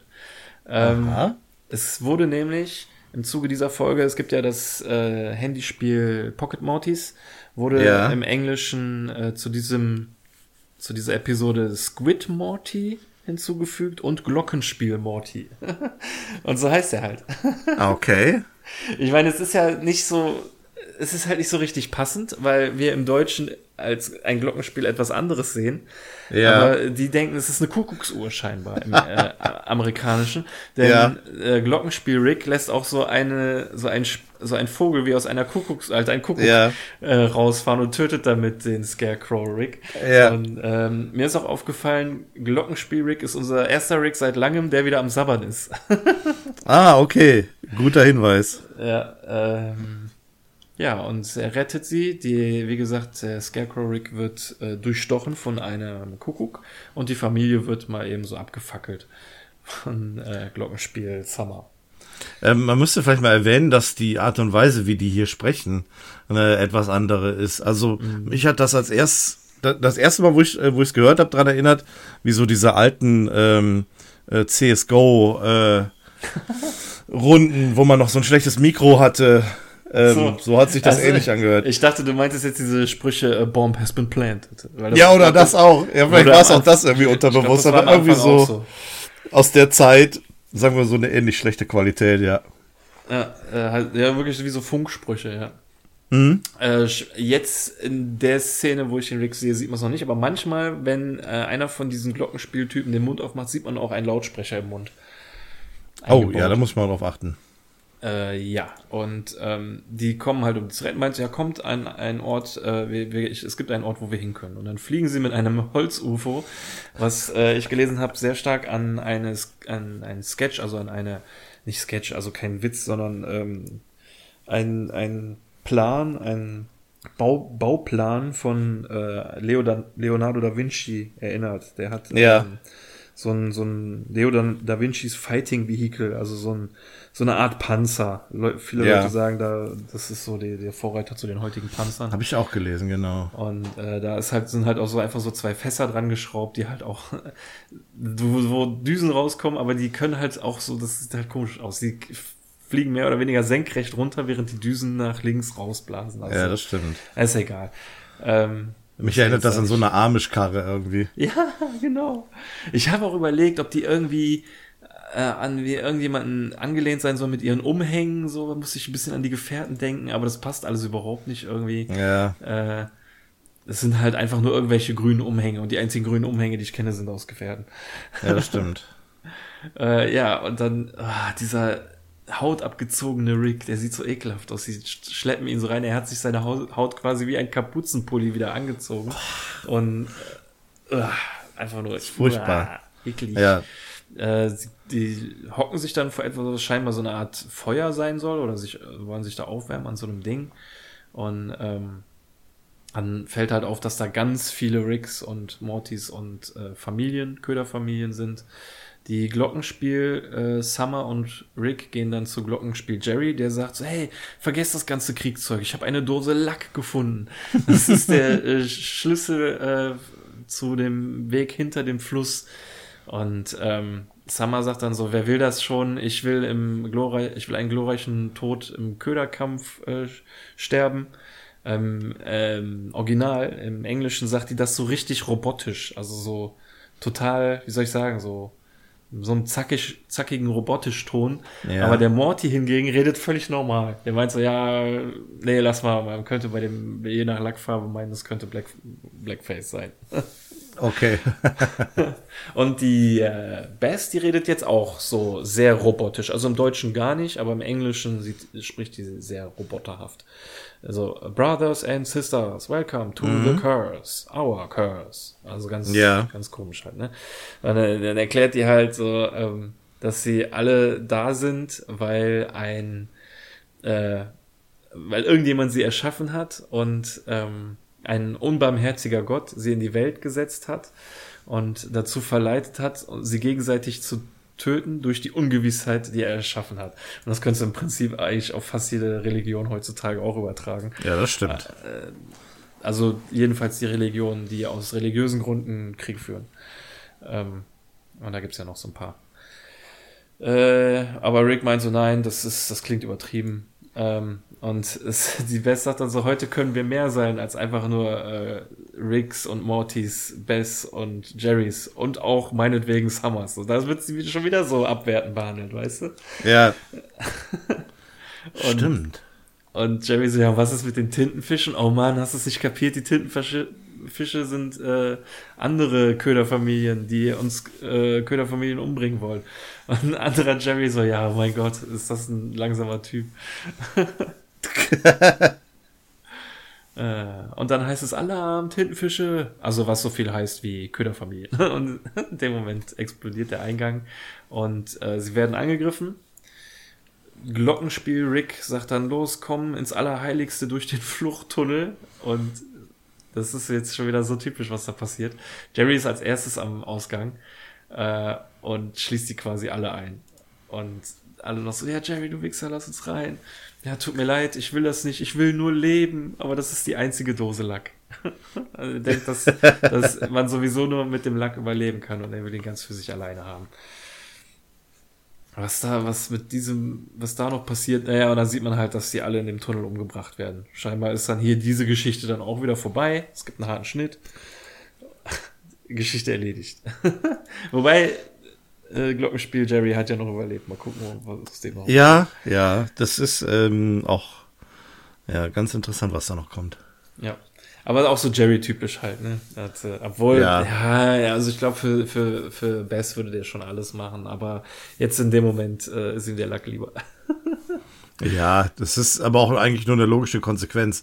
Wie willst du sonst diese ganze Masse an, an Figuren, die sich dort gesammelt haben, jetzt mal plötzlich so aus dem Spiel rausnehmen? Da machst du das ja. halt über diesen Weg und dann, ja, ist das selbsterklärend. Und die nächste Szene, das ist ja, da, da führt sich, da, da setzt sich die Gleichgültigkeit ja weiter fort, ne? Ja, also du ja. hast ja die, die Szene direkt, beginnt direkt mit der äh, schmutzigen Küche, wo das piepsende Armband, was uns ja jetzt die ganze Zeit schon verfolgt hat, da schon im Mülleimer liegt. Ja, ich finde jetzt die Szene, die kommt, finde ich auch mit am belanglosesten. Die könnte man, glaube ich, am ehesten aus dem ganzen Mist raus, äh, Mist, aus dem ganzen Kram rausschneiden.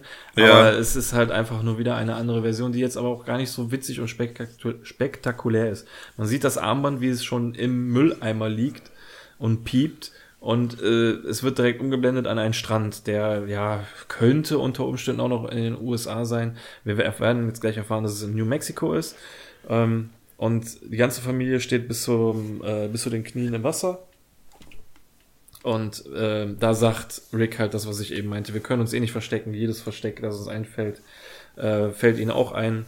Und äh, wir müssen uns quasi unserem Schicksal hingeben. Total Rick untypisch. Äh, aber er sagt halt, das ist die Regel 34 der Asimovischen Kaskade wieder. Ähm, und da ist halt so ein bisschen die, diese, ähm, dieses Paradoxon, weil ähm, es ist halt so, dass laut den asimorphischen Regeln die weder Menschen noch Roboter umbringen äh, dürfen. Aber die hier in dem Fall denken sie ja, sie wären gar keine Roboter, deswegen fallen die Regeln auf sie nicht zu. Äh, weswegen es da dieses, diese, dieses Paradoxon gibt, so, ne? Aber es, äh, ist jetzt auch nicht weiter wichtig. Viel wichtiger ist, dass äh, Summer von ihrer Bucketlist streichen kann, ins Meer zu pinkeln. Das hat sie erledigt. ähm, Jerry würde gerne in jedem Major League Stadion ein Spiel gucken. Ja, zu spät. Ja, okay, kann er nicht mehr machen.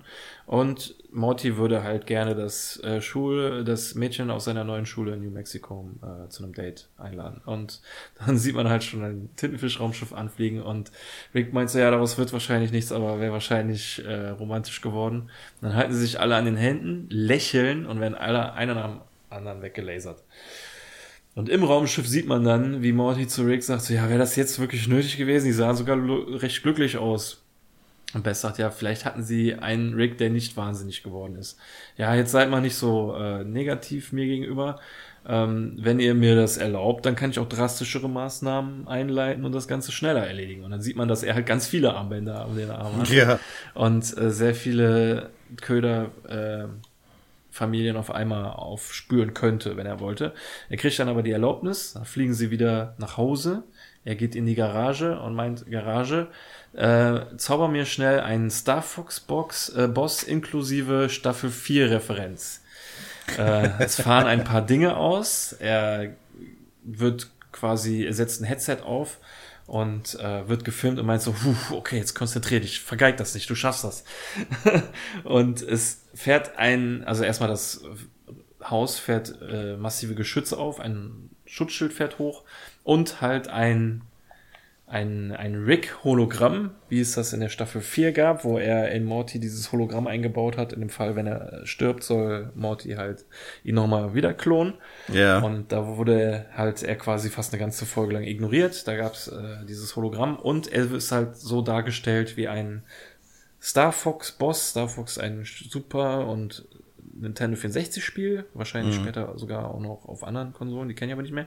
Und da gab es immer einen Boss namens Andros, der aus einem Kopf und zwei Händen besteht. Ich glaube, in dem Spielen war das immer ein Planet oder war er jedenfalls relativ groß. Man musste, glaube ich, immer erst die Hände kaputt schießen und dann irgendwas im Gesicht. Mhm. Und äh, so sieht er jetzt halt aus. Ist auch also riesengroß. Man sieht ihn später sogar aus dem Weltall, der dann rumschreit. Traut euch, kommt zu mir. äh, ja, ich weiß, was ihr denkt. Äh, fuck, der hat ein richtiges Leuchtsignal und Heimvorteil und äh, psychologischen Vorteil und echt tief hängende Eier. Äh, und dann jetzt denkt ihr, scheiße, das muss, würde wahrscheinlich nur der rickigste Rick tun. Und ähm, ich weiß, dass ich ein äh, Köder bin, kann es aber, äh, will es aber nicht eingestehen und kann es nur beweisen, dass ich der echte bin, indem ich äh, diesen Badass umbringe. Und da sieht man halt schon mehrere Rigs, die sie sich auf den Weg machen dahin. Einer ist im Weltall und da sieht man dann halt dann auch, dass das vom Weltall aus zu sehen ist. Einer fährt so äh, Fear and Loathing in Las Vegas mäßig durch die Wüste mit, aber also er sieht auch schon, ist so ein Glasrig oder so. Wir hatten eben Strohrig und der scheint aus Glas zu bestehen und zieht seine Knarre aus dem Kopf. Ja. Und dann sieht man halt ganz viele UFOs, Tintenfisch-Raumschiffe und auch als Tintenfisch-Raumschiffe verkleidete äh, UFOs in die Richtung fliegen. Und da scheint es halt jetzt gleich richtig rund zu gehen. Selbst im äh, Büro des Weißen Hauses kommt ein Helfer zum Präsidenten und meint so, ja, Rick Sanchez, eine, eine Ansammlung an Rick Sanchez, äh, bringen sich scheinbar gerade in den südlichen Staaten gegenseitig um. Oder fragt der Präsident so, ja, ähm, welche Staaten davon haben denn mich gewählt? und dann fragt der äh, Handlanger so, ja, Mr. President, der Sinn des Elect Electoral College ist, und da habe ich nachgeguckt, um zu gucken, was das ist. Und das ist einfach nur dieser Ausschuss, der den Präsidenten wählt und seinen Vizepräsidenten. Ähm, und der Präsident meint dann ja halt, der Sinn von diesem Ausschuss ist halt Sklaverei, die Sklaverei zu bewahren. äh, ganz recht. Äh, ich habe auch Internet. Und jetzt schwing deinen weißen Arsch in die Küche und hol mir eine Cola Light. also, weil, das keine Ahnung, wer hier geil. versklavt wird. Äh, ja, weiter geht's dann bei dem großen Rick-Kopf. Ähm, er gibt jedem seiner Familienmitglieder eine Signature-Waffe. Bess bekommt so eine riesige Knarre, so eine ähm, Man in Black Knarre, würde ich fast sagen. Also nicht die zirpende Grille, sondern genau das Gegenteil, so eine riesige äh, Laserkanone. Bess bekommt Ja. ein Darth Maul Laserschwert in lila. Äh, Morty bekommt die Laserpeitsche, die er sich in einer früheren Episode schon mal gewünscht hat, bei der Purge-Episode. Ähm, aber Rick hat damals gesagt, wenn du dir die Eier weglaserst, werde ich sie dir nicht wieder dran nähen. Und Jerry bekommt eine äh, was, Ein Revolver. Was, ja, was ist das? 45er Kaliber Revolver oder Ja, so. Äh, sechs Kugeln. ähm, ich habe jetzt mal drauf geachtet, weil jetzt geht's halt richtig rund. Ich glaube, das kann man äh, mehr oder weniger relativ schnell zusammenfassen, dass da jetzt ähm, die vor der Tür quasi noch aufgemacht sind. Sie können noch vors Haus gehen, ähm, aber da ist halt noch dieses riesige Schutzschild und man sieht da erst noch die ganzen Raumschiffe miteinander kämpfen, aufeinander schießen, explodieren. Doch irgendwann fällt das Schutzschild in sich zusammen und auch die Familie innerhalb des Schutzschilds muss mitballern. Da werden Ricks geschmolzen, äh, erschossen, explodiert. Und wer darauf achtet, wird erkennen, dass nicht ein einziger Jerry kämpft. Alle Jerrys verkriechen oder liegen schon tot, am Boden. Weil ich wollte nicht mal sehen, wie Nee, er mit der nee, nee. Pistole schießt. Oder Doch, ein, es gibt eine Szene, gibt es. Ähm, da Ich bin mal ist. gespannt jetzt. Äh, Wir sind bei Netflix, kannst du mir die Minuten und die Sekundenzahl sagen. Mal, warte. Ja, ja. Wo ist er? Also ich habe nur noch die Restzeit hier stehen. 4 Minuten 56. Ich weiß nicht, bei, bei wo wir sind. Warte mal, ich versuch's mal gerade. Äh, 17, 1730, 1731, ist das richtig? Ich bin bei 17.30. Da stehen die vier. Kein Ja. Jerry zu sehen, auf die wird eine Bombe Doch. gedroppt. Doch, links hinten steht Jerry und ist am da ganz Schießen. unten. Ja, ja, ja. Just in dem Moment, wo du es gesagt hast, habe ich an dieser Szene äh, angehalten. Und da dachte ich, ach guck mal, der steht doch da hinten. Aber dann ist es wahrscheinlich der Einzige, der zu sehen Ja, gut, ist. okay, ich gebe zu, ich habe mich geirrt, aber man muss auch wirklich schon sehr gut gucken. Zum einen das genau. und zum anderen, ey, sind wir ehrlich, das wäre auch zu erwarten gewesen, dass kein einziger von denen kämpft. Ne? Also mich hätte es nicht überrascht. Absolut es ist, nicht. ist krass, wie, äh, wie außergewöhnlich damals der ähm, Cronenberg äh, Jerry, also in der Cronenberg-Folge, wie der drauf war, ne, mit der Schrotflinte und so. Ja. Äh, Niemand äh, macht irgendwie Ärger hier und so, keine Ahnung. Der war, wenn man die Folge heute nochmal guckt, denkt, wird man sich denken, so, okay, nee, der hat eine ganz andere Richtung eingeschlagen danach. ja, Äh, ja gut, aber sonst, ja doch, da läuft dann auch noch mal, bei 17 Minuten 30, 33 läuft da noch einer auf der Straße, ein schießender Jerry. Ja, okay. Ja. Hab ich, aber ich wirklich, auch in der Szene habe ich überall anders hingeguckt und sonst keinen gesehen. Den auf der Straße Ja. habe ich nicht gesehen. ja. Ja, und äh, je weiter die Kamera raum, rauszoomt, äh, desto näher kommen wir dann auch dem Bildumschnitt, wo wir dann sehen, dass eine Muppet äh, Familie, Köderfamilie äh, mit Tarnzelt und so so Tarnplan und Sa- Sandsäcken sich so ein ja ich weiß nicht wie so ein wie so ein MG-Nest oder sowas gebaut haben auf einem Berg weit entfernt so von der Stadt und sich das mit Fernglas angucken Ja, ja. und meinen so, okay, die, das lässt so langsam ein bisschen nach. Es scheint so, die meisten scheinen äh, tot zu sein. Und es sind halt irgendwie so ein, eine Muppet Bess und ein Muppet Rick. Und die sehen super knuffig äh, animiert aus irgendwie. Die sehen echt so aus, als könnte von unten da irgendwie eine Hand von denen reingreifen und die so Ja, äh, bedienen. So, ne? Das ist wirklich, und die wackeln halt auch so hin und her. Die Augen kullern und so. Das sieht echt lustig aus. ich, ich will den Rick so als Puppe will ich haben. Ja, Wenn es den ja. irgendwo gibt, auf jeden Fall, den, den hätte ich super gerne. Ähm, und der Rick meint so, ja, wenn du jetzt nochmal mir äh, einen reindrücken willst, von wegen, ja, ich hab's dir doch gesagt, jetzt wäre der perfekte Zeitpunkt dafür. Und äh, Bess sagt so, ja, du tust so, als wäre dir dein Leben und deine Familie scheißegal, aber du baust eine Riesenarmee, um beides zu beschützen. Das ist auch der totale Widerspruch. Und Rick sagt so, ja, mir tut alles leid, auch dass ich dich geklont habe, mir tut alles leid, ich liebe dich und bla bla bla. Und dann ziehen sie ihre Kostüme aus und man sieht, dass es gar keine Muppets sind. Also man denkt, die wären so, das wären so scheiß Klone, dass das schon gar nicht mehr Holz ist oder so, sondern nur noch so Stoff. Aber nein, es war einfach nur eine Verkleidung, eine Köderverkleidung. Und ähm, jetzt können sie da hinfliegen und quasi die letzte Familie ausschalten. Summer sagt dann nochmal, Gott sei Dank, endlich können wir die Kostüme ausziehen, die riechen wie Arsch. Dieser Ausdruck riecht wie Arsch. Finde ich echt Ja, so im, Im gut. Deutschen sagen sie, die riechen Kacke oder riechen nach Kacke. Ja, Aber ja. Im Englischen sagen sie, they smell like ass. Ja, Ähm, Ja, und dann fliegen sie halt dahin und äh, sehen die letzte verbleibende Köderfamilie, oder vielleicht sind es auch die echten, sogar Rick gibt so, okay, der Kerl ist Hammer, es könnte der echte Rick sein. Ja. Ähm, bevor irgendwas passiert und nach, bevor er den Satz beenden kann, fliegt er schon aus dem UFO, das von einer Rakete getroffen wird, knallt gegen die Wand und von da an kann man ihn wenigstens, also die zwei Ricks kann man jetzt wenigstens gut unterscheiden. Der eine hat hier diese Blessuren im Gesicht und der andere hat die Robotergedärme um den Hals hängen. Ja, äh, was ähm, in, in der Zwischenszene äh, passiert, finde ich ähm, ziemlich heftig. Der Rick äh, zieht dem Morty die Gedärme aus dem Körper Ja. und gibt dem Jerry einen Kopfschuss von hinten. Das ist schon Ja. ziemlich makaber. Wobei man äh, sagen kann, diese Gedärme, die er da rauszieht, die sind ja also ein, eindeutig ein Köder. Ja, Weil, ja. Ähm, ich finde, das sieht so aus wie äh, die Androiden aus Alien. Die haben doch auch weißes Blut und ich glaube, dieser Morty hat in der Szene auch weißes Blut. Ja, ja. Äh, stimmt. Aber der Jerry, der erschossen wird, hat kein weißes Blut. Der hat, glaube ich, rotes Ja, ist Blut. richtig, ja. Oder ein rotes Hirn. Ähm, Ja, das ist schon, aber das ist ja gut. Ich meine, die dürfen nicht zimperlich sein, so, ne? Ja, ja, ja, das ist richtig. Ob es jetzt der rickigste Rick ist, den er, der eben das Hologramm gemacht hat, das kann man nicht, glaube ich, nicht mehr sagen. Ja, Und man weiß es einfach nicht. Und jetzt geht, geht wieder die Action ab, aber dafür Mano a Mano oder Wum- Woman a Womano oder so. Also Mann gegen Mann und Frau gegen Frau. Ah, Jeder, okay. nimmt, jeder nimmt sich seinen Counterpart und äh, muss jetzt den umbringen. Also wir fangen an mit Summer. Ähm, Ähm, ganz, ganz kurz, noch vorher, der Rick, der aus dem ähm, UFO rausgeschleudert Ach ja. wird und aufsteht, Halo. äh, kennst du die Schwerte, die der da. Hab ich vergessen. ja, die sind genau aus Halo, diese Energieschwerter.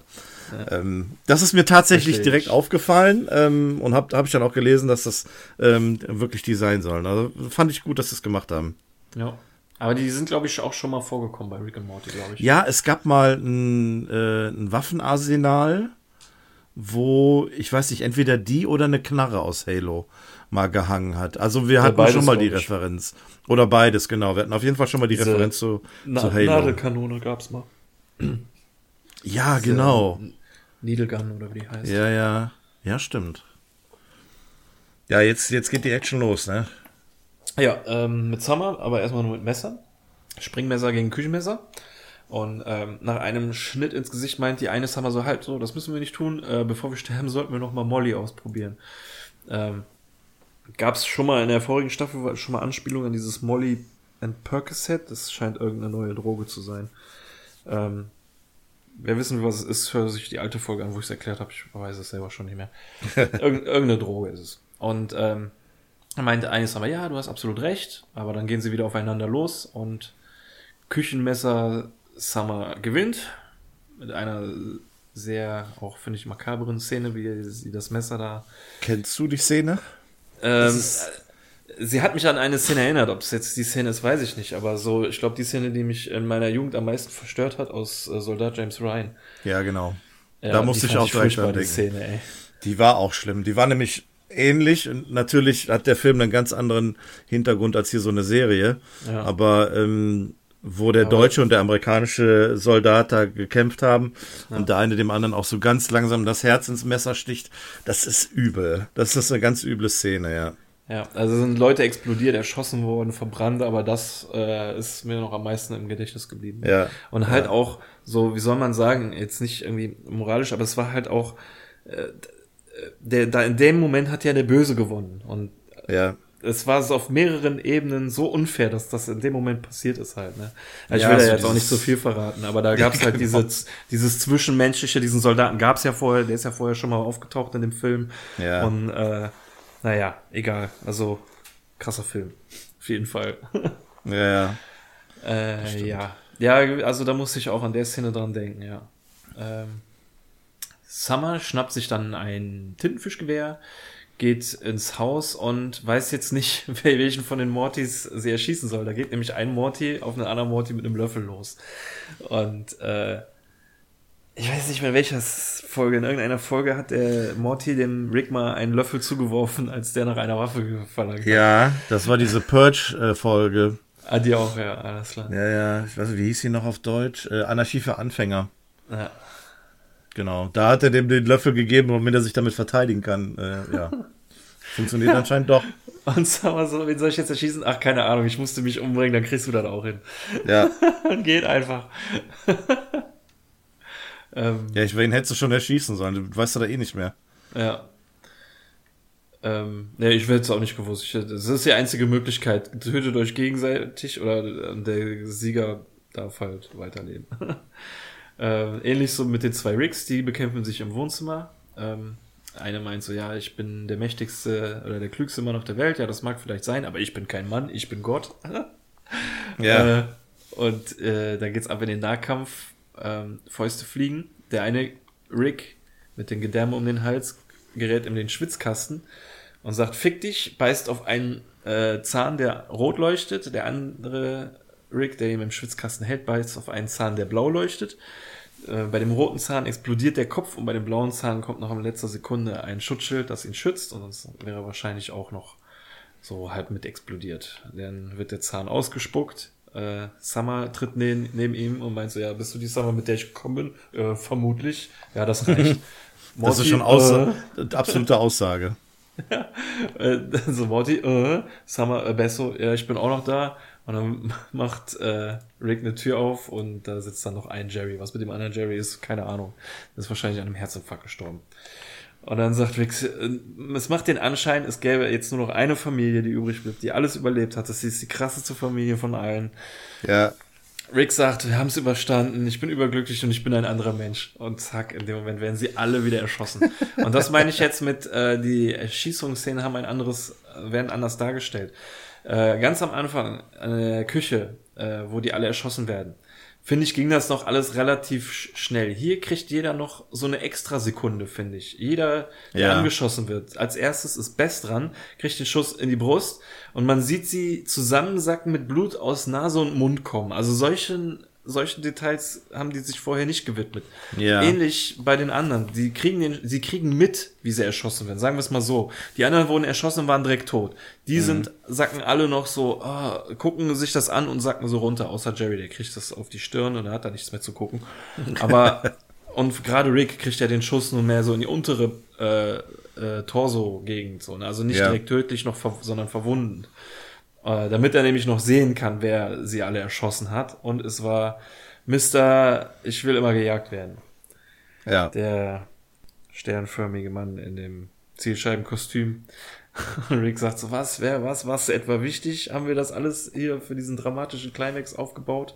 Also, willst du mir sagen, es wäre alles nicht passiert, wenn wir dich gejagt hätten? Weil das hier ist so, da, da, so diese Szene hat mich dann so, okay, wenn sie hinterhergelaufen wären und weitergejagt hätten, wäre wär, so hatte ich dann überlegt, wäre dann irgendwas davon nicht passiert, aber nee, wahrscheinlich wäre alles Nee, überhaupt passiert. nicht. Das, also ja. das hat ja auch überhaupt keine Aussage, wie wir auch gleich Eben, sehen da auch dieser, dieser, äh, äh, Mister, ich will immer gejagt werden, hat überhaupt gar keinen Stellenwert hier. Der kam jetzt einfach Nein. nur für den Gag rein und hat sie alle erschossen. Ja, richtig. Wahrscheinlich, um einfach nur dafür zu sorgen, dass jetzt tatsächlich auch der letzte Köder äh, hinüber ist. Ja. Weil so ist es ja eigentlich auch. Ja, jetzt die nachfolgende Szene suggeriert das so ein bisschen, weil ja.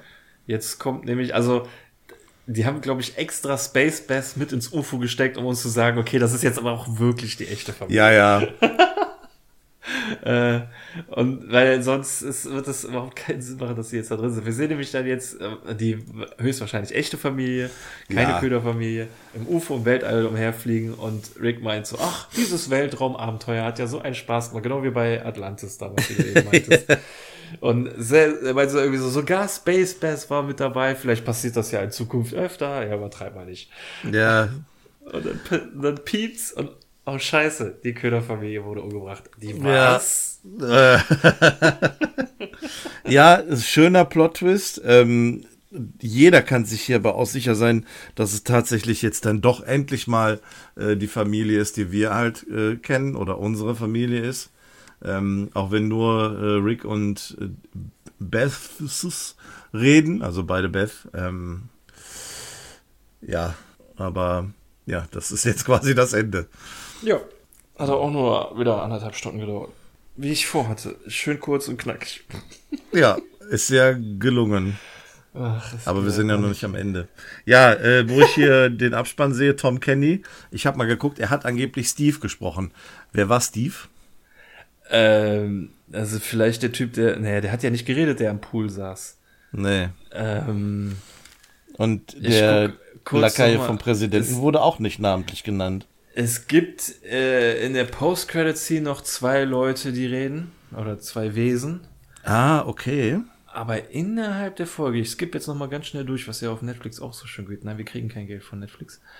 Da ist, wo ist da ein Steve? Da ist kein Steve. Naja, ich äh, recherchiere mal, wer, dies, mal, wer dieser Steve äh, Ja. sein könnte. Ich gucke mal auf meinen Zettel, ob ich noch irgendwas erwähnen möchte. Äh, bu- bu- bu- bum. Ach so, in dieser Episode, das ist ja schon die zweite Episode, wo die Portal Gun nicht ähm, benutzt wurde. Ja, ja. Ähm, jum. Steve. Äh, Hier, steht wirklich einer mit Namen Steve, aber kannst nicht draufklicken, ist kein Link. Ja, Dann googeln wir hatte ich mal. nämlich auch. Ach so, na gut. Mhm. Äh, Mort, Morticity. Mort. Äh, ja, ansonsten, ich guck mal gerade, was ich, wie gesagt, noch auf meinem Zettel habe. Ähm, Space Bath ist äh, Äh, Im- okay, ich habe Folge auch schon erwähnt worden in das der- ist der Lakai vom Präsidenten, also zumindest auf dem Bild. Ach echt? Oh, ich habe extra nochmal im Englischen reingehört, aber das war überhaupt nicht zu erkennen. Äh, Weil äh, Ja gut, dann es gibt aber einen Artikel, von der Lakai scheinbar nicht zum ersten Mal aufge... Es soll, ja, also wenn ich das richtig verstehe, ist es ja wohl scheinbar auch in der Cronenberg-Folge einmal vorgekommen. Wurde dort Okay. Cronenbergifiziert. Dann muss man mal, dann, Naja. also, ja, dann wird er das wohl sein, ja. Alles raus. ja. Nee, ich habe, glaube ich, sonst nichts mehr. Sonst äh, haben wir alles. Ja, äh, dann, wie gesagt, fange ich mal mit meiner Bewertung an. Ich ähm, schieße jetzt mal so ein bisschen aus der Hüfte, weil ich habe mir auch keine großartigen Notizen diesbezüglich gemacht. Also, ich habe es ja eingangs schon erwähnt. Ich habe, ähm, als ich die, die, die Episode das erste Mal gesehen habe, habe ich gedacht, ähm, ja, pf, oh, äh, was soll das jetzt hier, ne? Und, und dann gab dann auch irgendwann die Stelle, wo ich mit den Augen gerollt habe, wo ich gedacht habe, ja, hm, okay, alles gut und schön, ähm, aber ist jetzt irgendwie nicht so das, was ich, was ich jetzt gerade gerne sehen wollen würde von Rick and Morty. Vielleicht, wenn die Episode ein bisschen später gekommen wäre in der Staffel, wäre es eventuell ein bisschen anders gewesen. Aber mh, ja, bezweifle ich auch irgendwie dann doch wieder. Also, ähm, ich fand das sehr, sehr verwirrend, auch wenn man sich relativ früh im Klaren sein konnte, dass hier alles andere läuft als unsere, ja, Rick and Morty Familie. Ähm, dass das irgendetwas ist, was ähm, außerhalb des Ganzen passiert. Aber es ist halt einfach, wenn man das mal so ein bisschen objektiv betrachtet, auch einfach so super viel. Super viele Familien und Charaktere, die es dann anscheinend gibt, die irgendwo auf der Welt und in, in, in, in den USA wahrscheinlich auch dann einfach unterwegs waren, die, ähm, die existiert haben und die sich jetzt hier einfach bekriegen. Das war irgendwie ein bisschen too much für mich. Also ähm, irgendwie hatte die Episode kein, kein Hand und und Fuß. Ähm, eine B-Story hätte hier auch nicht funktioniert. Ähm, ich weiß nicht, ob es interessant, also nein, ähm, es hätte überhaupt nicht funktioniert, wenn man jetzt den tatsächlichen Rick and Morty gezeigt hätte mit deren Abenteuer mit Space Beth, weil das hätte nur noch mehr Verwirrung gestiftet. Du hättest ähm, die die eigentliche A-Story hätte nicht mehr funktioniert, weil du eigentlich ja du sollst ja eigentlich immer wieder äh, quasi ins kalte Wasser geschmissen werden und ähm, du willst ja als Zuschauer denke ich mal, will man ja auch quasi von dir erwarten, dass du denkst, okay, das müssen sie jetzt aber sein. Aber das sind die jetzt bestimmt. Ähm, wobei mich das irgendwann auch, ähm, ja, irgendwann war das auch bei mir vorbei. Ich habe noch einen, einen Artikel gelesen gehabt im Vorfeld. Ähm, da ist der, ähm, der Drehbuchautor, den wir ja ähm, äh, genannt haben, Albo Lundi, Lundi ähm, hatte nochmal ähm, eine Äußerung gemacht zu dieser Episode. Ähm, ich lese das mal ganz kurz vor. Der Mitschöpfer von Rick and Morty kommentierte, dass die Idee, dass Rick Lockvögel der Familie erschafft, schon lange über das Autorenzimmer geflogen sei und endlich die Gelegenheit erhalten habe, eine Episode zu werden. Also das Thema scheint wohl lange schon auf der Agenda gestanden zu haben. Äh, Lundi weist darauf hin, dass es zwar großartig ist, auf diese Weise eine an anthologische Episode zu machen, Hauptschwierigkeit jedoch darin besteht, dass die Zuschauer in vielen Momenten sehr verloren waren ohne wirklich zu wissen, was geschah und was wirklich war. Und genau das, ja, ist es leider hier bei mir auch. Ähm, ab einem gewissen Punkt konnte ich dem Ganzen auch nicht mehr folgen. Ähm, ich hätte mir gewünscht, wenn das Thema wirklich so lange schon im Autorenzimmer quasi äh, präsent war, dass man sich vielleicht ein bisschen mehr Mühe gibt. Ähm, ja, sage ich jetzt einfach mal so salopp. Ähm, die Gags waren, es gab für mich nur einen Gag eigentlich. Das war der, den ich schon erwähnt habe mit der linken Arschbacke. Ähm, es gibt keine ähm, Message, die diese Episode hat. Die ist im Nachgang auch völlig ähm, bedeutungslos. Also da ja, werden wir wahrscheinlich nicht mehr drüber mhm. sprechen in Zukunft, weil es keine Auswirkungen hat. Es war ganz nett, Space Bath mal wieder zu sehen. Äh, sonst, ja, Mister, ich möchte immer gejagt werden, ist zwar ganz, ganz niedlich, aber ähm, hebt da auch nicht so viel raus. äh, ich kann mich immer noch nicht entscheiden. Okay, ich gebe, also ganz ehrlich, ähm, mit der Post-Credit-Scene, die gleich kommt, die noch wirklich noch mal ganz gut ist, okay. äh, eine gut gemeinte 5. Alles klar. Ja. ja was du meintest, ähm, ja. dass äh, die Folge darum herum aufgebaut ist, dass man beim ersten Mal gucken denken soll, so das ist aber jetzt unsere Familie oder das ist unsere Familie, äh, gebe ich dir recht, funktioniert nicht. Weil ähm, dafür zu viel die Folge zu überfrachtet ist. Wie ich, ich habe es ja am Anfang schon gesagt, beim ersten Mal gucken kapiert man vieles davon nicht und beim zweiten Mal gucken funktioniert ja eigentlich dieser Gag schon gar nicht mehr, dass man denkt, das ist die Familie, weil man ja weiß, sie ist es nicht. Ähm, Deshalb mhm. äh, funktioniert sie im eigentlichen Sinne nicht, gebe ich dir recht. Es ist auch keine Folge, äh, ich weiß, das sollte man nicht als Argument nehmen, aber die würde ich auf gar keinen Fall jemandem als allererstes zeigen. Ähm, das ist eine Folge, die gefällt allerhöchstens Rick and Morty Veteranen, meiner Meinung nach. Ähm, die sich denken, okay, ich brauche jetzt nicht unbedingt eine Folge, die mir die Story weiterführt, sondern mir einfach ein bisschen mehr von dem gibt, was ich mag an Rick and Morty. Ähm, was auch mhm. fehlt, ist ein emotionaler Kern, den haben wir nicht, äh, außer man findet es jetzt besonders schlimm, dass die halt da so umgebracht werden. Aber es ist ja mehr oder weniger belanglos hier. Ähm, trotzdem erkenne ich durchaus einige geniale Sachen in der Folge. Ähm, das sind diese, war eben jetzt der richtige Begriff Anthologie, das ist mir am Anfang nicht eingefallen, halt eine Aneinanderreihung von Geschichten. Ähm, dass die für sich eigentlich immer sehr gut funktioniert haben in den meisten Fällen, für mich zumindest. Äh, am besten gefällt mir, glaube ich, diese Horror-Einlage mit Leatherface äh, Rick. Das hat mir gut gefallen. Das war irgendwie so etwas, was, also es ist, fühlt sich so ein bisschen an wie auch jetzt in der Folge, wo sie beide auf der Couch saßen und über Wannwolf geredet haben und meinten, ja, ganz interessant, aber ich hätte es gern lieber in dem und dem Szenario gehabt. Genau das gleiche haben die wahrscheinlich mit Ex Machina oder yeah. Westworld oder was, äh, haben sich das geguckt und sich gedacht, ja, ganz interessant, aber was wäre denn, wenn die plötzlich durch einen Wald laufen und durch eine Kopie, einer Kopie äh, gefangen genommen werden, die halt nicht so gut ist wie die anderen Kopien und so, weißt du, so stelle ich mir das vor. So geht das bei denen durch den Kopf. Kann, kann ich mir auch gut vorstellen, dass das bei denen im Autorenraum äh, oft äh, durch die Luft geflogen ist und sie jetzt lange gewartet haben. Aber da sieht man dann auch wieder, sie müssen eine extra Folge darum machen, damit es einigermaßen funktioniert. Und viele Leute sind der Meinung, es funktioniert nicht. Ähm, das ist schon sehr, sehr schwierig. Mhm. Andererseits finde ich halt, wie gesagt, so einzelne Gags wirklich toll.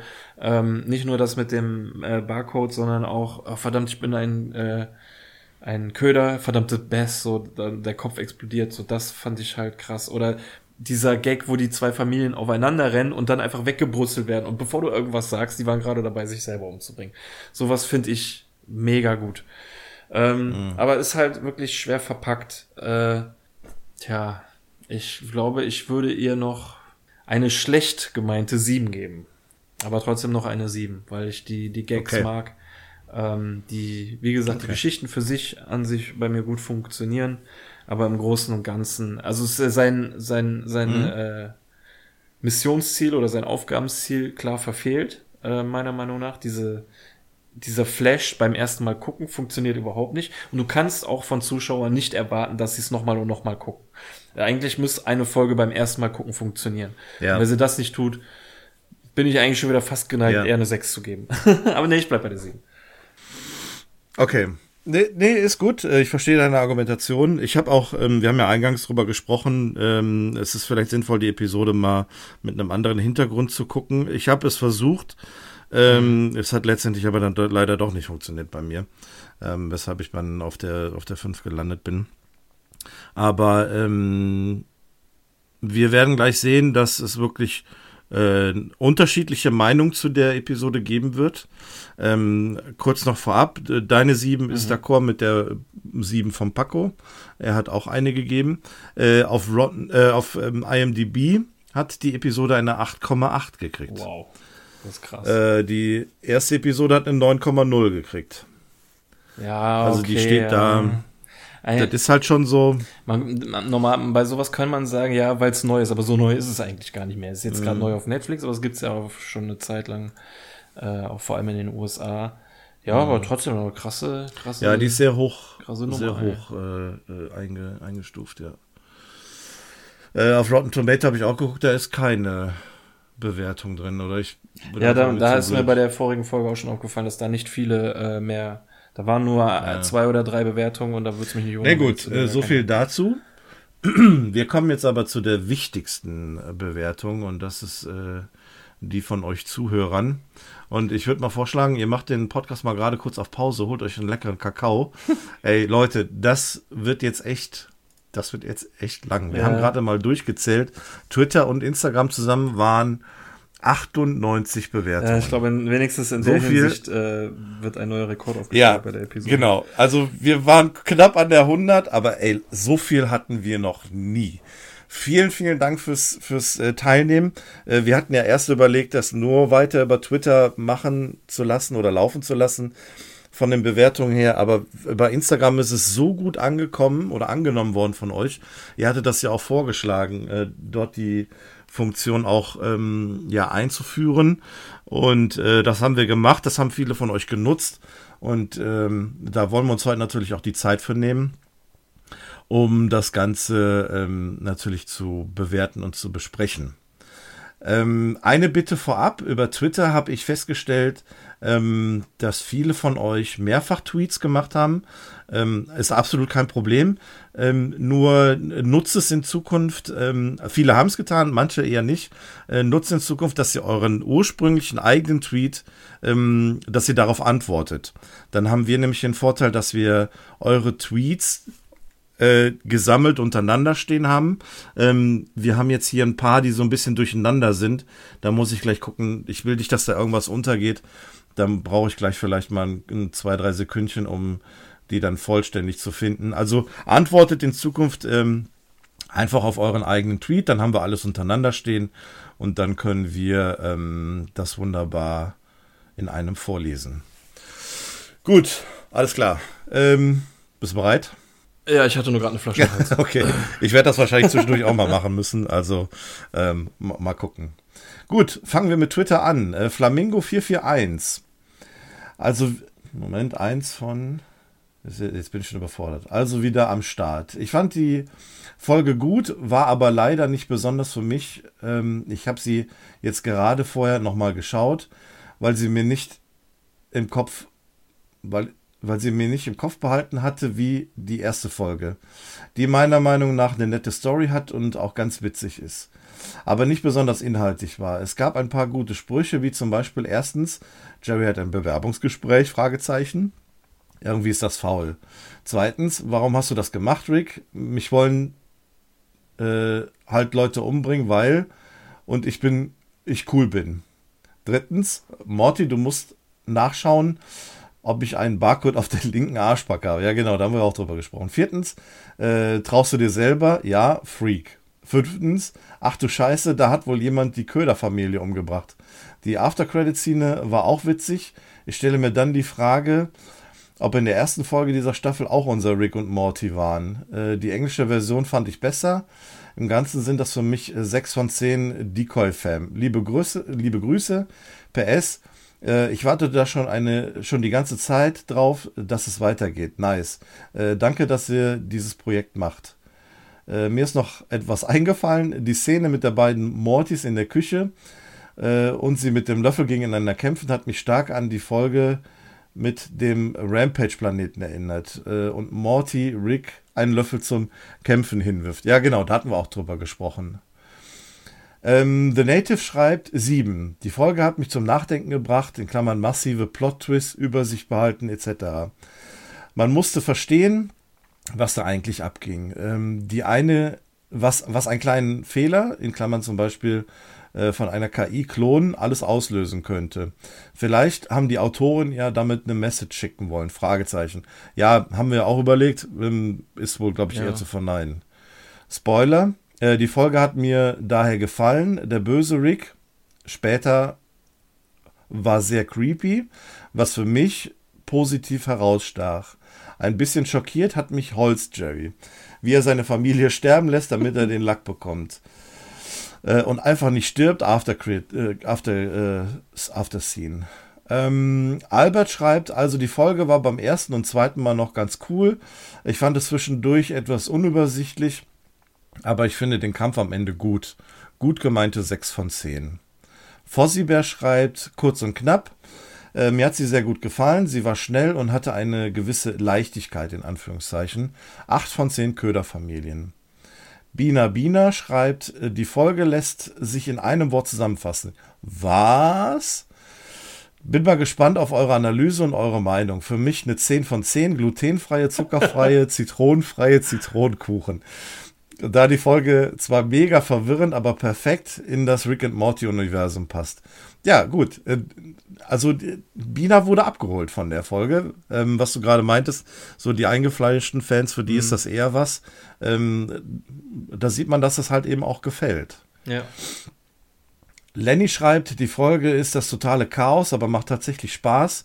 Und Holz Jerry ist abgefahren. Äh, meine Highlights waren der große Showdown und die Auflösung. Eigentlich sechs Punkte, weil man einfach viel bessere Folgen kennt. Aber für die After-Credit-Scene gebe ich sieben von zehn Köderfamilien. Greff schreibt, äh, endlich alle Folgen nachge nachgehört und zurzeit kann ich auch eine fachgerechte Bewertung abgeben. Nee, und jetzt kann ich, genau. Äh, die Folge ist sehr verwirrend, ein Hin und Her, äh, doch sie hatte auch ein paar Lacher und gute Witze, darum 6 von 10 Barcodes im Hintern. Ja, schöner Begriff. Unbekannt schreibt, ähm, mir hat die Folge wirklich gut gefallen und ich hatte auch viel Spaß mit ihr. Die Folge verstärkt auch meiner Meinung nach die Theorie, dass es nicht in jeder Folge um C137 geht, da man relativ leicht die Irre, äh, in die Irre geführt werden kann. 8 von 10. Ja, den Eindruck hat man auch tatsächlich. Mhm. Also, das hat sich ja über die ganze Episode jetzt ja auch gezogen, dass man irgendwie meinte, ähm, ja, wo sind wir hier eigentlich? So, äh, Robert Wagner schreibt, ähm, beim Robert ist es so, da muss ich gleich mal gucken, wo die anderen Tweets sind. Also er hat drei Stück gemacht. Ich muss die gleich mal scrollen. also das, ähm, genau, die, die muss ich mir zusammensuchen. Also, äh, ich gebe der Folge 8 von 10 Klonen. Ich fand die Folge sehr unterhaltsam und clever gemacht der Gag mit, einem, mit dem Analysemodus, äh, 8 Gleichheitszeichen, Gleichheitszeichen, Groß D, war auch klasse. Äh, auch wenn ich der Meinung bin, dass es bei so vielen Klonen es verwunderlich ist, dass man von denen in der vorherigen Staffel noch noch nichts, nichts mitbekommen hat. Ah. Genau. Ja, ich muss jetzt den anderen Tweet suchen. Ähm, so etwas müsste doch in Amerika auffallen. Ja, das ist das, was ich auch meinte, ne? Die das, das sind so viele, die müssen doch eigentlich auf, auffallen. Ähm, hier stellt sich dann natürlich die Frage, wie viele der Klone sich in der Zitadelle der Ricks befinden. Das ist auch eine gute Frage. Äh, ich fand auch die Halo-Waffen sehr cool und mich haben die Raumschiffe der Tintenfische sehr stark an. Moment, Moment. an die Wächter aus Matrix erinnert. Ah, ich ja. wünsche euch allen einen fröhlichen Analyse Analysemodus. Ja, äh, sieht ein bisschen kann, so aus. Kannst das ja, kannst du bestätigen. Okay. Ja, könnt, kennst du nicht mehr diese, die da die äh, oh, Nebukadnezar auseinandergelasert haben? Ja, weißt du, wie lange das her ist, dass ich den Film geguckt habe oder die Filme? Ähm, ich habe das Ding auch als Fortnite-Hängegleiter, deswegen weiß ich noch, wie das aussieht. Also, na dann. Gut, dass es Fortnite gibt, was das immer wieder auffrischt.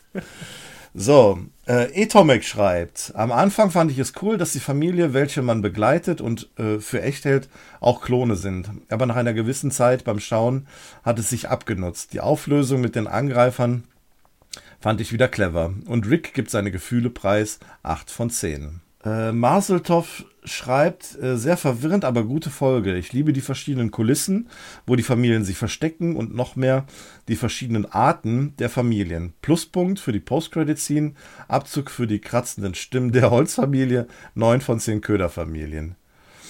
So, Paul Pfister schreibt 6 von 10. Die Folge eröffnet eine komplette neue Welt. Ich habe mich nur gefragt, warum fallen denn die Smith-Klone nicht schon viel früher auf? Da haben wir es wieder. Äh, es laufen Holz, Beth und Stroh-Jerrys herum. Außerdem müssen sich die normalen Rigs äh, schon viel häufiger über den Weg gelaufen sein. Ja, ja, äh, stimmt. ist Weiß ich, ist das ein Logikfehler? Keine Ahnung, weiß ich nicht. Ja. Äh, äh, Schulschkröte schreibt, ganz okay, 5 von 10. Aber ich hätte mal eine Frage, was ist C137? Das Universum, aus dem Rick kommt, äh, das aus dem Morty kommt und jetzt zerstört ist, oder das, in welche sie sich jetzt befinden? Und aus welchem kommt Mr. Nimbus, also woher kommt er? Danke schon mal. Also, also C137, ja, Gut, wenn du mit also loslegst, dann bitte, dann trinke ich gerade einen Schluck. Wenn ich das noch richtig auf die Kette kriege, also generell kann man sagen, ähm, Rick und Morty aus C137 sind die Ricks, auf die wir uns generell oder im Allgemeinen eigentlich immer beziehen. Wir gehen bei jeder neuen Episode davon aus, dass es Rick und Morty aus C137 sind. Wir waren jetzt auch schon ein paar Mal äh, am Ende einer Folge zu dem Schluss gekommen, dass es die scheinbar nicht sind. Äh, hier jetzt zum Beispiel der heutigen Episode gehen wir davon aus, dass äh, die Rick und Morty aus äh, dem UFO am Ende unsere C137 sind. Ähm, ich bin der Meinung, glaube ich, noch, dass C137 äh, da die Dimension ist, aus der äh, Rick und Morty oder die Dimension, die äh, Rick and Morty, glaube ich, bis erste Staffel Folge 7 gezeigt hat, also bis zur Cronenberg-Folge. Ich meine, Cronenberg, die Cronenberg-Dimension ist C137. Ja. Ähm, aus, in dieser Folge, nämlich Potion Number 9, ähm, sind dann Rick und Morty geflohen in eine andere Dimension, die nicht C137 ist. Ähm, aber es sind halt trotzdem noch unsere Rick und Mortys. Und ähm, sie sind in der neuen Dimension dann halt gestorben. Wir wissen es ja, alle wurden dann vergraben. Aber C137 müsste die Cronenberg-Dimension sein. Äh, ich kann das jetzt genau. gleich nochmal nachgucken. Wenn ich mich irren sollte, kann ich es ja nochmal dementieren. Nee, aber so habe ich es auch in Erinnerung. Also, dass quasi äh, unser Rick und unser Morty die beiden einzigen noch aus der C137-Universum ähm, sind, die jetzt aber in einem, in einem anderen Universum sind. Also das sind die einzig beiden, die von da übrig geblieben sind. Ja, hier steht es auch. Ähm, äh, in fünf Tage bis Morty gibt Rick Sanchez C137 als seine Heimatdimension an, weshalb davon ausgegangen werden kann, dass die Episoden School of Rick bis Rick Potion Number 9 dort spielen. Also ja. Mhm. Äh, ja. C137 ist die äh, Anfangsdimension aus der ersten Staffel. Und wenn uns nichts anderes gesagt wird in einer Episode, gehen wir eigentlich immer davon aus, dass es dann auch diese Rick und Mortys aus C137 sind, die wir verfolgen. Ja, ähm, genau. So denke ich das auch. Gut. Ja. Ich hoffe, wir haben da jetzt äh, die Frage gut klären können. Machen wir weiter. BK Cool schreibt, ich finde die Episode nicht so cool. Leider nur wenig Gags. Äh, einen Pluspunkt gibt es für Jerry, der den für Jerry, der Zitronenkuchen gebacken hat ohne Zitronen. Äh, daher nur eine solide 4 von 10. Bameli Bar Barbosa schreibt eine 7 von 10. Dass Rick sich so gekränkt fühlt, finde ich super. Jedoch zieht sich die Folge für mich an einigen Stellen. Der große Kampf am Ende ist jedoch mein Highlight. Äh, ein Glück hatte ich dieses Kostüm. Äh, Ipsissini schreibt eine gute 8. Ähm, schön viel Durcheinander und am Ende schließt sich der Kreis. Ja, genau. Äh, Lucarino schreibt, äh, ein Riesendurcheinander diese Folge. Ich weiß nicht, was ich davon halten soll. Da fand ich die Episode 1 deutlich besser. Trotzdem cooles Konzept und auch keine schlechte Episode. 6 von 10. Karl Walter schreibt, ich gebe dieser Folge 7 von 10 Ködern. Ich hatte diese Folge sehr schlecht in Erinnerung, aber als, als ich sie das letzte Mal geschaut habe, fand ich sie gut. Ja, dann hat es dann äh, wohl dann doch wieder funktioniert beim zweiten Mal schauen. Wie gesagt, wenn, wenn man es so macht, wie du gesagt hast, dann kann es auch funktionieren. Aber ja, dabei, ja, dafür muss man das auch ausblenden können. Ja, und davon kannst du nicht ausgehen. So, also das ja. musst du vor, vorher ein Disclaimer an die Folge machen, so, okay, schaut diese Folge jetzt bitte nicht als äh, weiterführende Story, sondern das ist jetzt mehr so ein Zwischending. Ich habe auch gerade ja. überlegt, so, ähm, bei Animes gibt es manchmal von Serien Specials. Das sind dann Folgen, die nicht zur Handlung gehören, sondern irgendwie abseits der Handlung stattfinden. Mhm. Und so sollte, wenn das äh, so, diese Folge so verkauft werden würde, glaube ich, hätte die viel besser funktioniert ja. man gesagt hätte, so, oder als Bonus-Episode irgendwie auf die DVD dazu gepackt, so, weißt du? Ja, äh, ja. Das Abenteuer von Köder Rick und seiner Familie oder so. Ja, genau. Spezialfolge. Ja. Äh, Moritz See schreibt, ähm, relativ vorhersehbar und verwirrend, aber dennoch auf seine eigene Art unterhaltend, sehr viele Plot-Twists und man muss sich überdurchschnittlich darauf konzentrieren. Sechs von zehn Mister will immer gejagt werden. Ja, man muss sich da echt konzentrieren. Äh, Paddy Ans schreibt, eine gute Folge zwischendurch, nichts besonders Großartiges, aber mal wieder eine frische Idee für eine alleinstehende Folge. Beste Post-Credit-Scene, die Rick and Morty bisher hatte, 7 von 10. Bossley schreibt, äh, war okay, viel durcheinander und kommt leider nicht an die erste Folge dran. Ich gebe 6 von 10 Punkten. Helmi war okay, viel durcheinander und verwirrend, daher eine 5 von 10. Silas Busch hat mir gut gefallen, aber wegen dem Durcheinander nur 7 von 10 Ködern. Chris schreibt an sich eine gute Folge mit hohem Brainfuck-Potenzial. Dadurch, dass es doch so viele Plots gab, würde es aber trotzdem bei mir eine 6 von 10 belassen. Willi Wilinski schreibt 7 von 10 Ködern. Eine insgesamt gute Folge, sehr lustig, den verschiedenen Familien dabei zuzusehen, auf welche skurrile Weise sie sterben. Ich bin tatsächlich jedes Mal darauf reingefallen und dachte mir, jetzt sehen wir aber die echte Familie. Die Post-Credit-Szene ist eine der besten. Ja, dieses beim Reinfallen, äh, ja, das ist das, was wir auch angesprochen hatten. Ja. Marco Bäumgärtel, äh, für mich eine sehr gute Folge mit vielen Twists, aber schwer da durchzublicken. Deswegen gebe ich 6 von 10 Morty Yosemite T-Shirt äh, auch Jerry hat seine Momente, aber es gibt nur diesen einen Lack. Auch mal Prioritäten setzen. Ähm, macht weiter so, ihr drei, ihr seid klasse. Vielen Dank. Japonski schreibt, ähm, oh, bei dieser Folge dachte ich, verdammt, jetzt gehen euch irgendwie nie Ideen aus. Der Gag war irgendwann nicht mehr lustig und hat nur noch genervt. Der mit dem mit den Kopien, ja genau. Äh, deswegen äh, eine 5 von 10. Da fand ich die Folge davor wesentlich besser. Oder er schreibt noch dazu, oder Moment, es waren keine Kopien, sondern Köder, richtig? Die Folge hat mich mental geschafft. Ja, okay, da sind wir voll bei dir. äh, Verrückter Marcel schreibt, ich fand die Folge einerseits sehr verwirrend, andererseits äh, fand ich es super, dass man selbst nicht wusste, sind es jetzt die Klone oder die wirklichen Smith-Familie. Es hat mich sehr amüsiert und unterhalten. Von mir eine 8 von 10 Punkten. Oh, BK Cool schreibt nochmal. Äh, ich glaube, das war dann von noch einer ähm, Zusatz zu eben. Ich bleibe mal in meiner 4 von 10. Ähm, aber wollte kurz noch mitteilen, dass endlich die Folge auf Netflix verfügbar sind.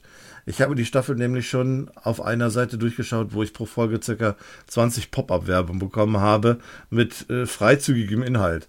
Okay, ähm, ähm, ja, mach das besser nicht, schick mir aber trotzdem mal den Link, äh, nur für einen Freund. Und ähm, ja, auf Netflix kannst du sie jetzt ohne freizügige. Ja, weil mit 20 Unterbrechungen und freizügiger, freizügiger Werbung hätte ich vielleicht auch von 4 von 10 gegeben. Ja. Also Morty hätte das wahrscheinlich genutzt, der würde die Episode dann aber eine Stunde lang gucken. Ja. Ähm, unbedingt mit seinem T-Shirt. Genau. Äh, Demon Raven schreibt 4 von 10. Die Folge ist meiner Meinung nach äh, die schwächste der fünften Staffel, weil sie zu viel zu, weil sie viel zu unübersichtlich war und Rick zu oft starb. Äh, in Klammern viel zu unrealistisch.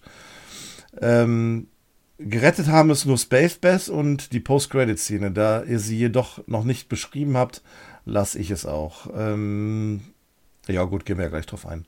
Äh, auch fand ich dabei die englische Variante der Aussprache mit Decoy deutlich besser, da Köder, in Klammern, auch wenn es die passende Übersetzung dafür war, irgendwie nicht so flüssig über die Zunge geht. Ja, okay. Ja, Decoy ist, glaube ich, mehr Ablenkung so, ne? Aber das Ketze ist schlecht irgendwie ähm, Ablenkungsfamilie oder so. Ja. Ähm, PS, äh, bin ich zu spät oder habe ich mich mit 6.2. verlesen? Nee, 6.2. ist tatsächlich ein, ein, ein, Schreibfehler gewesen. Eigentlich war der 6.3. gemeint. Aber ähm, ja, du bist ja noch bist ja noch voll drin. Also bis zum Zeitpunkt der Aufnahme nehmen wir alles mit, was in Bewertungen hier reinfließt. Ähm, also macht euch da keine Sorge. Auch wenn da drin steht, bis dann und dann. Ähm, wenn wir letztendlich aufnehmen, dann ist quasi die Deadline erfolgt. Und äh, ja, bis dahin nehmen wir alles mit. Marcel Sismeier, die Folge war sehr schnell vorhersehbar und auch davon abgesehen nicht sehr packend. So zum bisschen berieseln lassen ganz okay, aber keine Folge, bei der ich gespannt da sitze. Vier von zehn.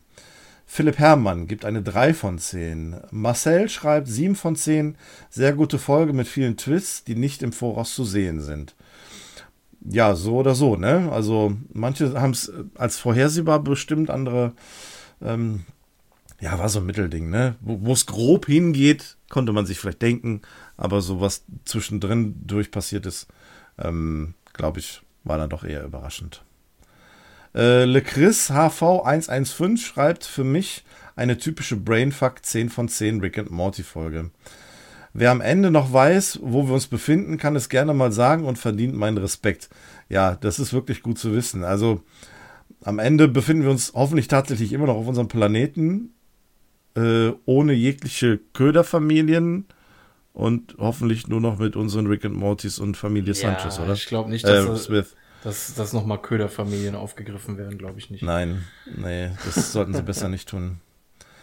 Sim Jim 66, ich finde die Folge schon ziemlich unterhaltsam. Bin Besseres von Rick and Morty gewohnt, aber langweilig war mir auf jeden Fall nicht. 8 von 10. Dolis Minicon. Äh, Kreuze sind für mich nur kleine Ts. 8 von 10.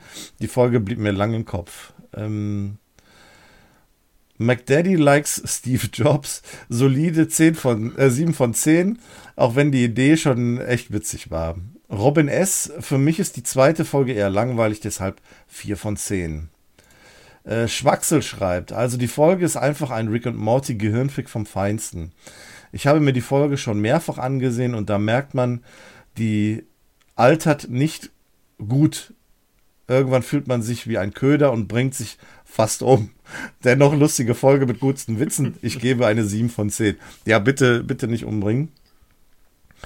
Ähm, Maximilian Werner schreibt, also die Folge ist es nicht wert, darüber zu reden. Äh, die hat keinerlei Wiederholungsbedarf, ist verwirrend, durcheinander, zusammenhanglos und vor allem langweilig. Wenn es geht, null Köder, weil sie mich nicht geködert hat. guter, guter Keck. Äh, falls das nicht geht, muss ich eine über, überbewertete 1 von 10 geben. Ja, ähm, tatsächlich haben wir unsere Bewertung von 1 bis 10. Eine 0 hatten wir, glaube ich, noch nie. Aber ähm, ja, ich kann den Frust ein bisschen nachvollziehen. Also, ja, wir, wir machen mal eine 1 draus. Wir, wir nehmen mal eine überbewertete 1, ähm, weil wir die 0, glaube ich, noch nie irgendwie im System hatten. Und ja, ähm, aber wir wissen, worauf, äh, worauf du hinaus willst. Florian Lanos schreibt, äh, was mir an dieser Folge gefällt, äh, wie dumm sich Jeff anstellt, wahrscheinlich meint er Jerry, und ja, äh, äh, sie sich gegenseitig fertig macht. Ähm, auch lustig ist, äh, auch lustig die vereinzelten Witze. Sie verwirren wie verwirrend sie die Folge einfach gemacht haben. Äh, man weiß nie, wer die Waren sind oder auf Dauer etwas anstrengend wird.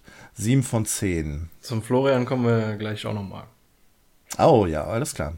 Äh, Christian Fritsch äh, machen wir es kurz und schmerzlos. 10 von 10 Köderfamilien. Beth hat es auf den Punkt gebracht. Kriegst du einen Ständer, wenn du fühlende Menschen erschaffst? ähm, mir war es irgendwann unmöglich, den Überblick zu behalten. Ich wurde wie jedes andere Mal sehr gut unterhalten von der Serie. Ja, sehr schön. Äh, 10 Nick C137B, endlich wieder eine Folge Hirnfick, aber diesmal ohne Logikfehler. Äh, nicht so wie bei Staffel 4 in, den, in der Schlangenfolge. Äh, ich habe die Hälfte der Zeit nicht verstanden, was abgeht und umso geiler war der Aha-Moment, als ich gepeilt habe, wo der Köder hängt. Äh, ich gebe 9 von 10 Lackdosen. äh, Cody schreibt, ich glaube, Cody war auch, äh, der hat mehrfach geschrieben, muss ich mal gerade gucken. Ja, genau. Muss ich jetzt gerade mal wieder ein bisschen zusammensuchen. Ähm, also Cody schreibt äh, zunächst nervig, fand ich die Stimmen der Pinocchio-Köder, auch gut, äh, gut gesagt. Ähm, die klangen wie eine MP3 äh, auf 24-Bit. Aber eigentlich eine geniale Idee. Schließlich sind es ja Kopien einer Kopie einer Kopie. Und die Qualität wird jedes Mal schlechter. Ähm, ich scroll gerade. Fun Fact: Am Ende, als sich die letzten beiden Mortys bekämpfen, ist einer mit einem Löffel bewaffnet. In Anarchie für Anfänger hat sich Rick noch beschwert, dass Morty ihm einen Löffel als Waffe zuwirft. Äh, wird es irgendwann langweilig, wenn die Familie um Rick und Morty sich immer wieder gegenseitig umbringt? Also ich hätte dem noch, noch stundenlang weiter zusehen können. es sind ja nur Köder. Die Frage ist nur, wann und warum haben die die ersten Köder äh, mit dem Töten angefangen? Äh, da geht's weiter. Der Präsident bekommt einen netten Gastauftritt und Jerry darf wieder oft seine Idiotie zeigen. Euch allen einen fröhlichen Analysemodus. Ähm, alles in allem eine gute Folge. Ich gebe 8 von 10 glutenfreie, zuckerfreie, zitronenfreie Zitronenschnitten. PS, was, wir heute, was wir heute alles kriegen, ey. Wir kriegen Schnitten, Lackdosen, äh, ja. Köderfamilien, alles Köder, mögliche. Barcodes in linke Arschbacken. Sehr kreativ, Und die Leute daraus. PS, Passwort 8, Gleichheitszeichen, Gleichheitszeichen, Gleichheitszeichen groß D. So, jetzt muss ich wieder nach oben. Also Leute, wir sind noch lange nicht am Ende, ne? Also, ähm, es geht noch weiter. Ähm, Kasorpasorpfield schreibt, 80085, meine Freunde, jetzt bin ich da. Freue mich endlich Part dieses Podcasts zu werden. Nun zu meiner Bewertung. Äh, mir hat die Idee gefallen, verschiedene Arten der Familie Smith zu sehen. Ähm, und die Endcard mit Jerry fand ich auch ziemlich, also er meint wahrscheinlich die äh, Post-Credit-Scene, fand ich auch ziemlich witzig. Was ich zum einen nicht verstanden habe, war, warum sich viele Decoys verkleidet haben. Ähm, hat für mich keinen Sinn gemacht, ähm, aber vielleicht denke ich auch nur so, I don't know. Ähm, das Ende fand ich ziemlich vorhersehbar und der Kampf zwischen den Decoys war zu viel. Wurde zu unübersichtlich für meinen Geschmack. Alles in allem eine solide Episode, aber keine, die bei mir heraussticht und die häufiger gucken muss. Sechs von zehn. Ähm, ja, herzlich willkommen, Sopper Gausop. Vielen Dank willkommen. für deine Bewertung. Genau. Warte, ich muss ja noch irgendwie so ein Like drücken. Das will ich noch machen. So, Flo Schneider schreibt, ähm, fand die Folge so lala. Am Anfang war die Idee nice, aber irgendwie wird es dann öde, weil man immer davon ausgeht, dass es Köder sind. Trotzdem eine, äh, ein paar gute Jokes dabei. Würde der Folge aber eine gut gemeinte 6 geben. D. Decken schreibt, endlich neue, Fol endlich neue Folgen. Äh, habe euch leider erst kurz nach Ende eurer äh, Staffel 4 Podcast entdeckt. Äh, die Folge ist sehr stabil und bietet einen Mindfuck-Moment, da man irgendwann schwer hinterherkommt. Trotzdem gibt es bessere Folgen im Franchise. Daher von mir 6 von 10 Hol Holzkopf-Jerrys. Palastriel schreibt, für mich hat die Folge einige der besten Szenen seit langem geliefert. Barcode, Süßigkeiten, ähm, legen, Süßigkeiten legen in etwas. Genau, da sind wir gar nicht drauf eingegangen, ne? Müssen wir gleich mal machen. Äh, Jerrys Endsequenz, Passwort 8 gleich, gleich groß D. Ähm, die Folge war durchgehend unterhaltsam und es wird einfach nicht langweilig, der Smith-Familie beim Töten zuzusehen. Äh, Einziges Problem, das Haus der Smith steht immer am gleichen Ort. Das kann aber überhaupt nicht sein, weil wir uns immer in der gleichen Dimension befinden. Auch fehlen manchmal die Armbanduhren. Man denkt immer, dass man gerade den echten Rick folgt. Bis zur Endsequenz. Ja, das soll ja eigentlich auch der Gag sein, normalerweise. Ja. Wie, wie, ich schon sagte, das funktioniert. Also vielleicht bei manchen, will ich nicht sagen, hat es bestimmt funktioniert. Aber für mich zum Beispiel hat es auch nicht funktioniert. Beim ersten Mal. Ja. Wie ich sagte. Das zweite Mal besser. Genau. Äh, Queen im Abspann war ein äh, einer der besten Momente ever. Mega Endsequenz. Fun Fact: Beim hautlosen Rick sind keine Genitalien verpixelt. äh, besitzen Köder diese etwa nicht? Ey, gute Frage, habe ich gar nicht drauf geachtet. Naja, Faz äh, doch, Ja. Arschbacken Rick hatte doch verpixelte Ach, ja, ja, doch stimmt. Ja, ja, ja, ja, doch stimmt. Der, der war ja verpixelt. Barcode Ähm, Arschbacken Rick. Fazit: 7 von 10 Leatherface Rigs. Äh, danke, dass ihr das, das macht. Hab alle Folgen aufgeholt und kann, es, kann nun endlich mitmachen. Ja, herzlich willkommen. Danke für die Bewertung. Welcome. So, jetzt muss ich gucken, da waren wir. Äh, Captain Loya schreibt, äh, die grundsätzliche Idee der Folge ist echt cool, aber wie diese in der Folge umgesetzt ist, finde ich leider nicht so stark. Ich habe die ganze Zeit auf eine geniale Auflösung des Ganzen gewartet, die aber nicht gekommen ist. Äh, trotzdem waren auch witzige Momente dabei. Ich gebe 6 von 10. Ähm, Gnomi schreibt, ich fand das mit der Köderfamilie anfangs äh, richtig witzig. Leider wurde der Witz schnell langweilig und ich habe komplett den Anschluss verloren. Ich gebe der Folge 5 von 6 getöteten, äh, 5 von 10 getöteten Köderfamilien. Katsuya schreibt, habe endlich alle Folgen von euch gehört und kann die nächste kaum erwarten. Ja, herzlich willkommen. Ähm, es kann nur viele geben, bekommt von mir eine 7 von 10 da ich die äh, Grundidee gu echt gut finde, es im Nachhinein aber doch sehr verwirrend wurde, ähm, ob aus Holz oder nicht, Jerry ist genug. Ein, ein Jerry ist genug, ja, das stimmt. Der dreckige Dan, ich kenne nur äh, Danger Dan. Ähm, aber das ist ja von der. Ne? Nee. Ähm, das ist ja von der Kunstfreiheit gedeckt. Der dreckige Dan schreibt, verwirrende, aber gute Folge. Der Gag mit den Passwörtern war herrlich unterschwellig.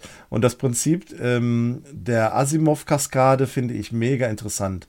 Für mich eine 8 von 10. Habe jetzt den ganzen Podcast durchgehört und ihr seid der erste Podcast, der, mir, der mich richtig fesselt. Ihr seid super. Ey, vielen Dank. Jo, geil. Also, Dankeschön. Was die Leute schreiben, wie viel, wie, wie sie uns jetzt all, alles nachgeholt haben, alles gehört haben, das ist schon echt Respekt. Also, Ja. ähm, ich habe auch von jemandem neulich eine Nachricht bekommen, der geschrieben hat, irgendwie innerhalb von, von kürzester Zeit wieder alles, alles nachgeholt. Also echt krass. Sehr, sehr krass. Vielen, Ja, vielen seid Dank. vorsichtig, der Podcast ist wie das Necronomicon. Wenn ihr zu viel hört, werdet ihr wahnsinnig. Ja, genau. Gefällt mir. Max Müller schreibt, äh, beim ersten Schauen hat das Fehlen einer linearen laufenden Geschichte sich negativ auf meine Bewertung ausgeübt. Beim zweiten Sehen hatte ich deutlich mehr Spaß. Die Grundidee ist gut und die Umsetzung spaßig. Episoden mit neuen Science-Fiction-Szenario machen Spaß. Sieben Schmeckels. Also Schmeckels sind jetzt auch dabei. Also ich muss ja Ähm. sagen, ich finde das ja so cool, ne? Das, äh, das ist äh, wie so ein, also kein Running Gag, aber so ein Signature Gag unter Ja. unseren äh, Zuhörern so, ne? Ja, Das hat sich durchgesetzt, dass äh, viele das machen und ich finde das echt cool, sehr kreativ. Und so Genau, viele unterschiedliche Sachen wie heute hatten wir, glaube ich, noch lange nicht. Genau, diese Kreativität finde ich auch immer lustig. Also das, das macht immer Spaß. Und es kommen ja noch ein paar. Und, und Schmeckels, so was Schönes, Oldschooliges. So. Ja, richtig oldschool, genau. Haben wir schon lange nicht mehr gehabt. ähm, das ist echt, ah, das macht Spaß.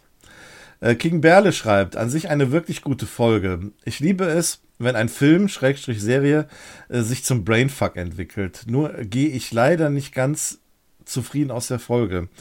Äh, da ich mir nicht zu 100% sicher sein kann, wie sich die ganze Story jetzt geendet ist. Deswegen gebe ich 7 von 10 Barcodes im Arsch. Äh, Mirko Sanchez, ich höre euren Podcast schon seit über einem Jahr und habe auch alle älteren Folgen nachgehört. Äh, jetzt, wo ich live dabei bin, freue ich mich, meinen Senf dazuzugeben. Ja, bitte her damit. Ähm, ich finde Staffel 5, Episode 2 eine sehr gelungene Folge und gebe 9 von 10 getöteten Köderfamilien. Normalerweise bin ich ein Fan von B-Stories, aber ich fand in dieser Folge das Fehlen einer richtigen B-Story passend. Richtig. Für mich, ja genau, haben wir ja auch gesagt, das hätte nicht funktioniert. Für mich eine sehr schöne Folge mit Rick and Morty Feeling. Die Köder Jerrys sind dämlich, die Köder Summers möchten Molly probieren und die Köder Ricks geben einen Scheiß auf alles. Toll. Ja, das ist, äh, ist gut gesagt. Johanna Flörke schreibt, 7 von 10. Fand sie teilweise ein wenig zu verwirrend, aber die ganzen verschiedenen Familien waren echt cool anzusehen. Kairo schreibt, eher nicht so gut. Würde eine 5 von 10, eventuell noch 6 von 10 geben. Ähm, die erste war sehr gut und diese war deutlich schwächer. Von daher sage ich doch einfach 5 von 10. Äh, 5,5 von 10. Emma schreibt, Moin zusammen, ich gebe der Episode 9 von 10 Killerködern. Die Köderfamilien sind einfach der Hammer, habe aber circa nach der vierten den Überblick verloren. Zudem sind die Passwörter für den Analysemodus ja mal voll nice. Ich habe dieses Mal nur einen mini kleinen Störfaktor und zwar Vogelscheuchen-Rick. Der ist ja mal voll gruselig. Ja, das stimmt. Das hat der Björn ja auch schon angemerkt. Ähm, allerdings gefällt mir der Showdown mit den übrigen Köderfamilien am Ende ganz gut und wird einfach durch Mister Ich will immer gejagt werden beendet.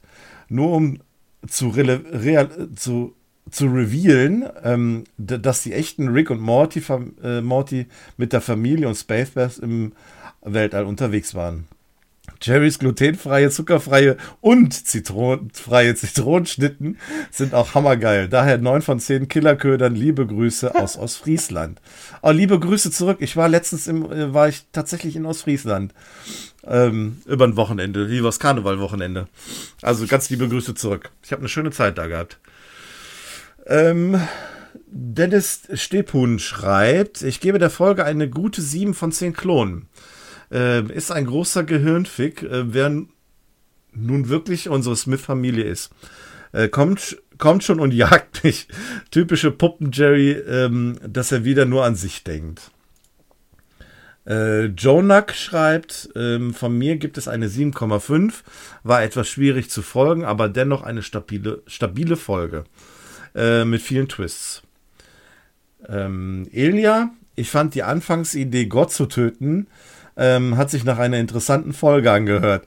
Äh, als sie dann aber getötet wurden und es weiterging, habe ich das eigentlich wieder vergessen. Ja, das wäre wirklich interessanter gewesen.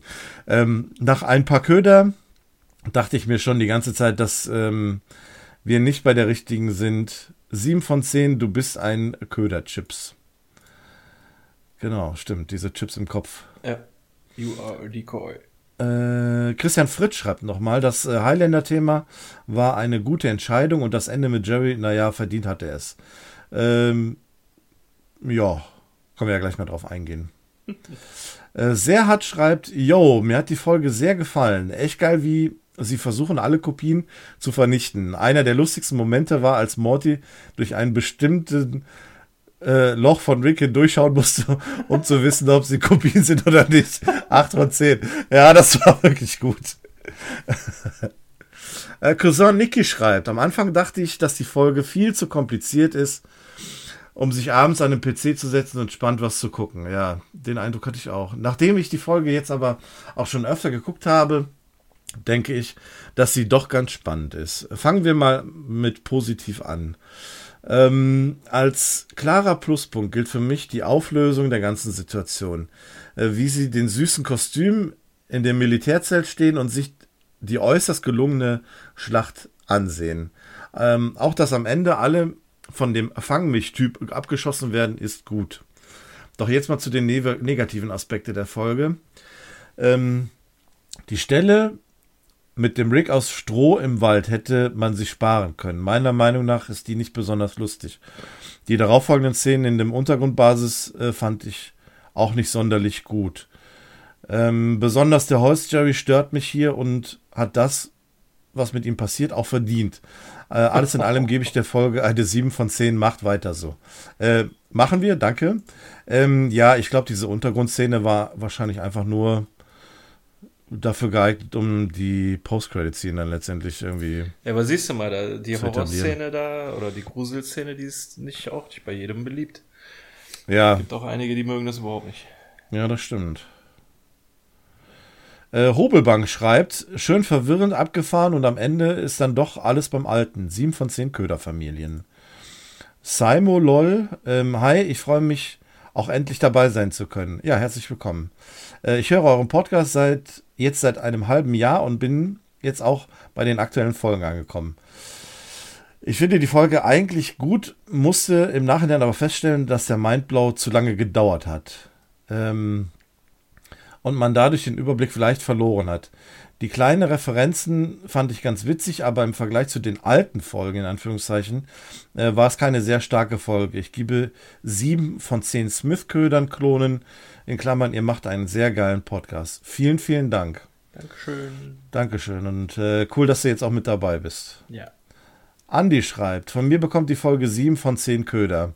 Fand die Story an und für sich gut und mit Mr. Always Wants to Hunt Me ähm, ist auch ein netter ähm, Side-Charakter dazu gestoßen.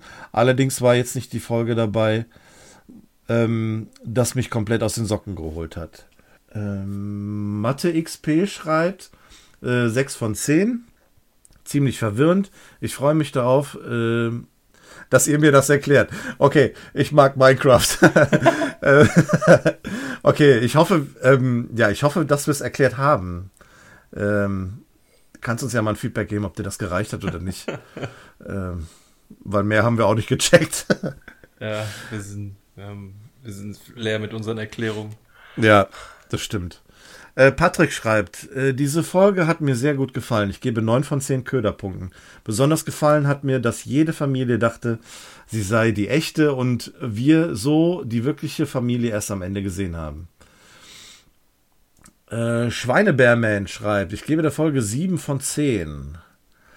Ähm, Herr Brabbel, nachdem ich aus den Untiefen eines legendären Gularsches entfleucht bin, äh, habe ich mir ein Handy geschnappt und eine Rezension geschrieben. Diese Folge war sehr scheiße, zwei von zehn. Ja. ähm, ey, coole Bewertung, ganz ehrlich. Finde ich geil. Benjamin schreibt, äh, für mich eine der schwächsten Folgen. Selbst beim ersten Anschauen fand ich die Folge irgendwie anstrengend. Das hat nur 10, 6 von 10 Köderfamilien. Äh, Clipper Q schreibt 6 von 10 zitronenfreie Zitronenecken. Ich habe jetzt Bock auf Zitronenkuchen langsam. Ich war durchgehend verwirrt. Ähm, zwar keine Highlight-Folge, aber trotzdem sehr unterhaltsam. Philipp gibt eine 10, äh, 6 von 10 Ködern. Äh, Landy In, äh, Intert schreibt, finde die Folge okay kann da echt nicht viel zu sagen. Beim ersten Mal fand ich sie verwirrend, in Klammern, äh, habe sie auf Englisch gesehen und die Skills sind nur mäßig ausgeprägt. Äh, und beim wiederholten Gucken ändert sich meine Meinung ständig. 7 von 10. Wie Anon schreibt, leider eine für mich eher schwache Episode, auch nach mehrmaligen Anschauen nichts zur Dauer. Von mir nur eine 5 von 10. Ich würde noch mehr schreiben, aber meine Köderfamilie wird gerade angegriffen. ja, dann drücken wir mal die Daumen, dass alles gut läuft. Ja. Äh, und zuletzt auf Twitter, Megan Yayo schreibt, ähm, die Gags sind meist gut bis sehr gut. Am Ende ist der Ex Machina und Westworld Gag. Äh, am besten, nicht am Ende, Entschuldigung. Am besten ist der Ex Machina und Westworld Gag. Ähm, ich möchte außerdem die kurzzeitige Horroratmosphäre, mochte kur die, außerdem die kurzzeitige Horroratmosphäre. Äh, Jerry ist wieder so richtig herrlich dämlich. Man darf bei der Folge aber nichts hinterfragen, weil sie keinen Sinn ergibt. Sieben von zehn. Ja, genau so kann man es eigentlich beschreiben. Ja, gut zusammengefasst. Ja, sehr, sehr gut. So, Leute, ähm, ich habe es gesagt, das war jetzt nur Twitter. Ich hoffe, ihr seid noch dabei und habt jetzt nicht irgendwie groß geskippt. Wir ziehen jetzt noch ähm, Instagram durch und dann haben wir gleich auch eure Bewertung. Äh, unterstrich 17 Nump. Ähm, eine 9 von 10. Ich fand sie einfach genial und eine wunderschöne Familie Smith-Episode, wo alle bis auf Summer und ihre Molly-Fantasie super zusammengespielt haben. Am meisten Pluspunkte gab es für Holz Jerry, der, der war einfach göttlich. Inka Brause schreibt, ähm, ich gebe eine 7 von 10. Ich fand es gut, äh, dass es nur eine A-Story gab und die Familie ein cooles Abenteuer zusammen hatte. Zwischendurch habe ich wirklich den Überblick verloren, ähm, wer jetzt die echten äh, die echten sind. Aber die Folge ist schon gut gemacht. Im Übrigen liebe ich euren Podcast. Ihr bringt mich immer wieder zum Lachen. Vielen Dank dafür und macht weiter so. Hashtag sagt nochmal Köder. Vielen lieben Dank für die lieben Worte. Das freut das mich, wenn du Spaß dran hast. Ähm, das freut uns sehr. Äh, Shibi Basler schreibt, eine richtig geile, verwirrende Folge. Einfach Hammer. Klar, kein Gurkenrick und oder Mr. Nimbus, aber trotzdem fand ich es äh, eine Mega-Folge und gebe deshalb 8 von 10 Köderfamilienpunkte. Danke für, für euren geilen Podcast. Macht weiter so. Grüße aus der Schweiz. Vielen, vielen Dank. Liebe Grüße zurück in die Schweiz. Das ist sehr lieb. Ja. Ähm, KXRA-CGN schreibt 7 von 10. Erstmal schwer, schwer zu verstehen, aber beim zweiten Mal gucken war man ein wenig mehr drin in der Materie. Ja, mehr als einmal gucken hilft hier wirklich. Sascha Rogo schreibt, 7 von 10 ist für mich eine Folge, die beim mehrmaligen Anschauen besser wird. Ja, genau.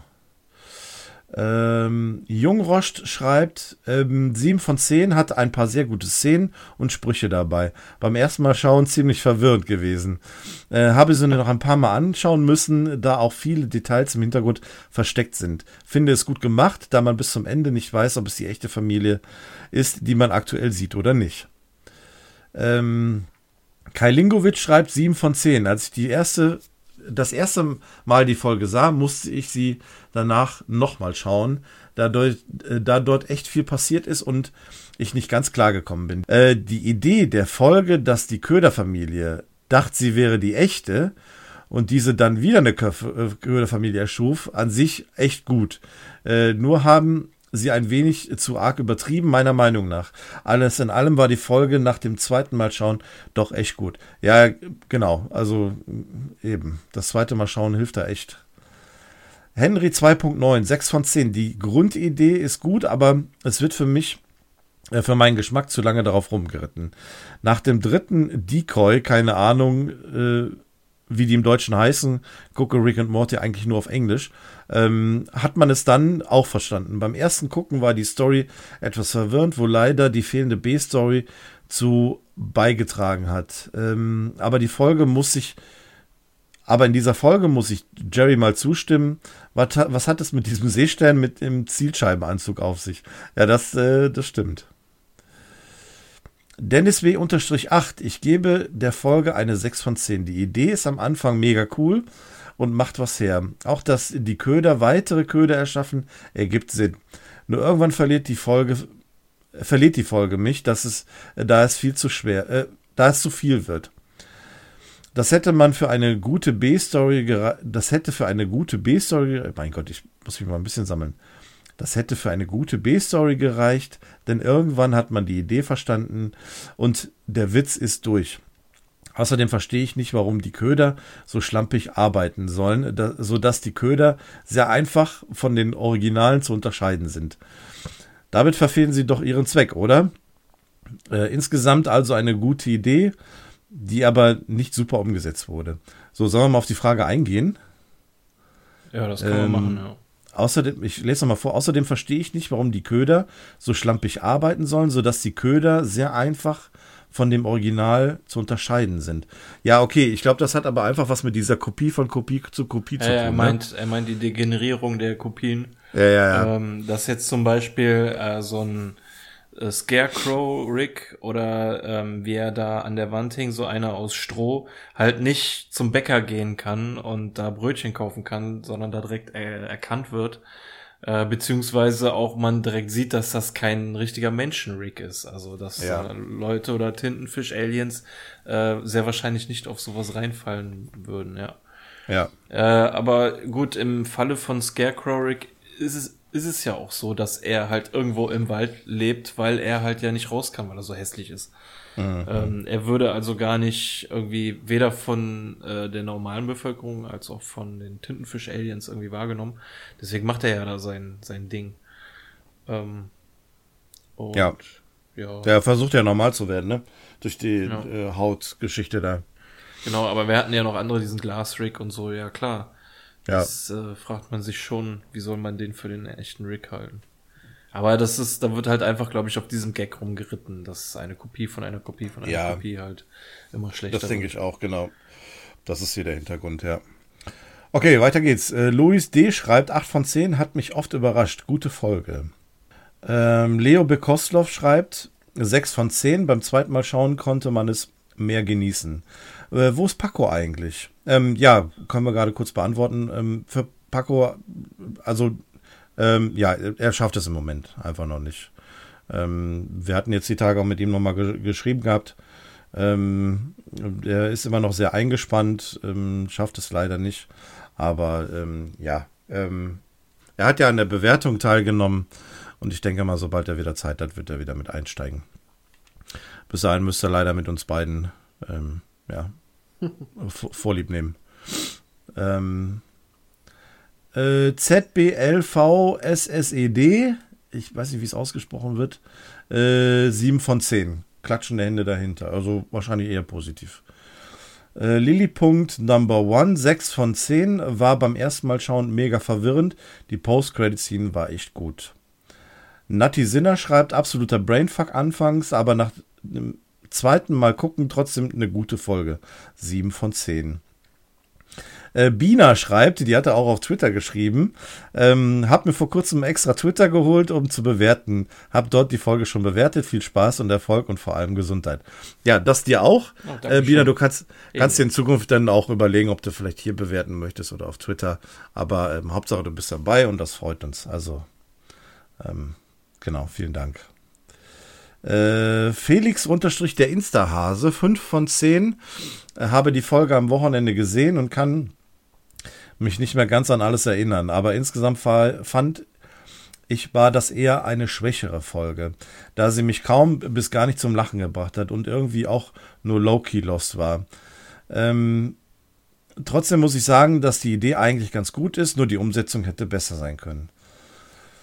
Äh, JY-Mai, ich gebe der Folge eine 5 von 10. Ich fand die Folge sehr verwirrend, vor allem durch die fehlende B-Story gab es wenig Abwechslung.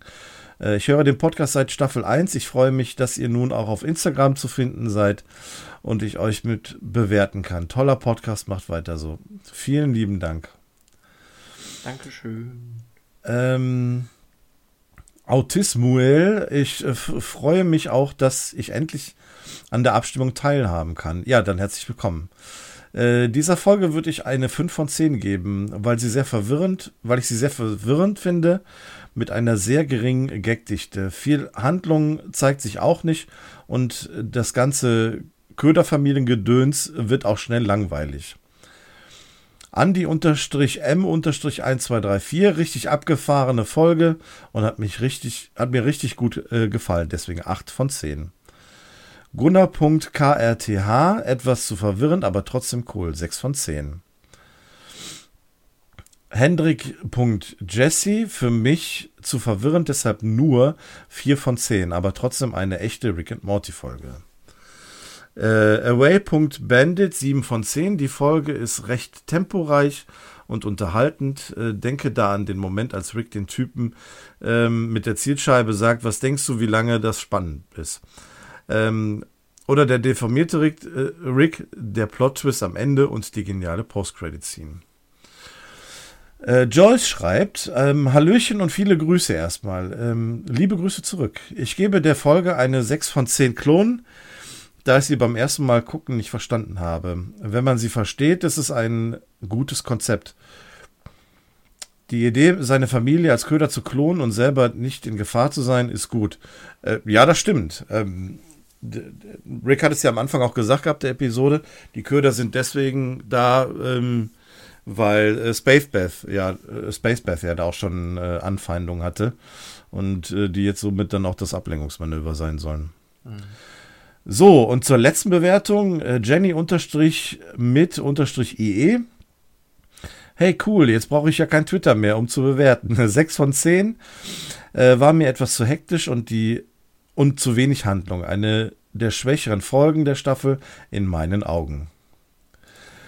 So, Leute, ihr habt mich fast geschafft. Vielen, vielen, vielen Dank für echt die vielen Bewertungen. Also wie gesagt, 98 Bewertungen waren das jetzt. Holy shit. Also das kann man nicht anders sagen. Ähm, mhm. Wahnsinn. Äh, ich habe das Ganze mal zusammengerechnet. Twitter ergibt eine Zuhörerbewertung von 6,67. Es war sogar 6, Periode 6. Oh. Fand ich ganz witzig. Äh, und Instagram war eine 6,52. Äh, zusammengenommen ist das eine 6,59. Jetzt als Hörerbewertung. Also wir haben dich mit 7, mich mit 5, Paco mit 7, die Hörer mit 6,59.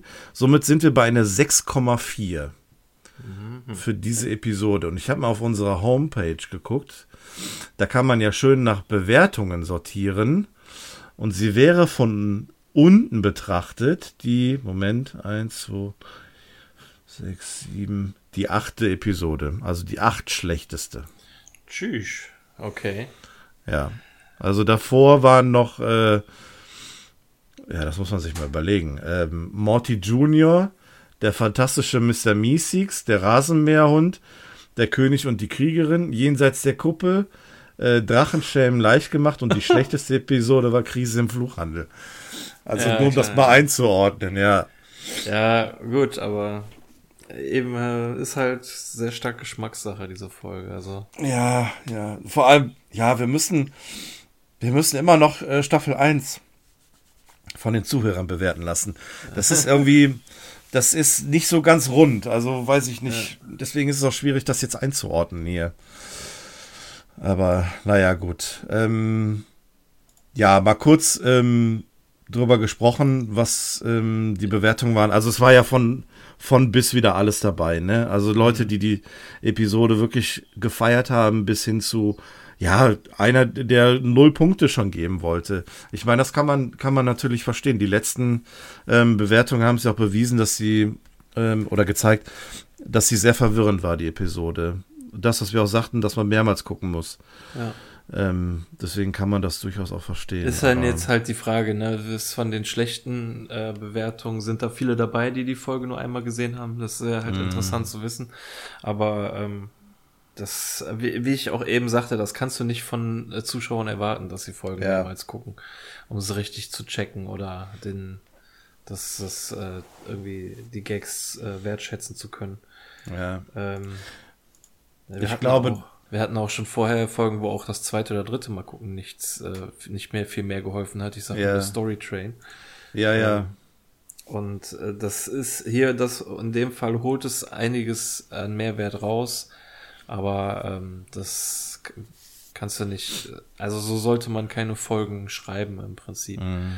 dass man da als Bedingung die mehrmals gucken kann. Es ist natürlich schon cool auf eine Art und Weise für Leute, die äh, nicht genug davon kriegen. Es ist Mhm. schon extrem cool, dass es dann beim zweiten Mal noch mehr zu entdecken gibt und äh, ja, mehr worauf man achten kann und so, das ist schon cool, aber das ist halt dann wirklich für die Hardcore-Fans dann was und nicht für den Durchschnittsgucker.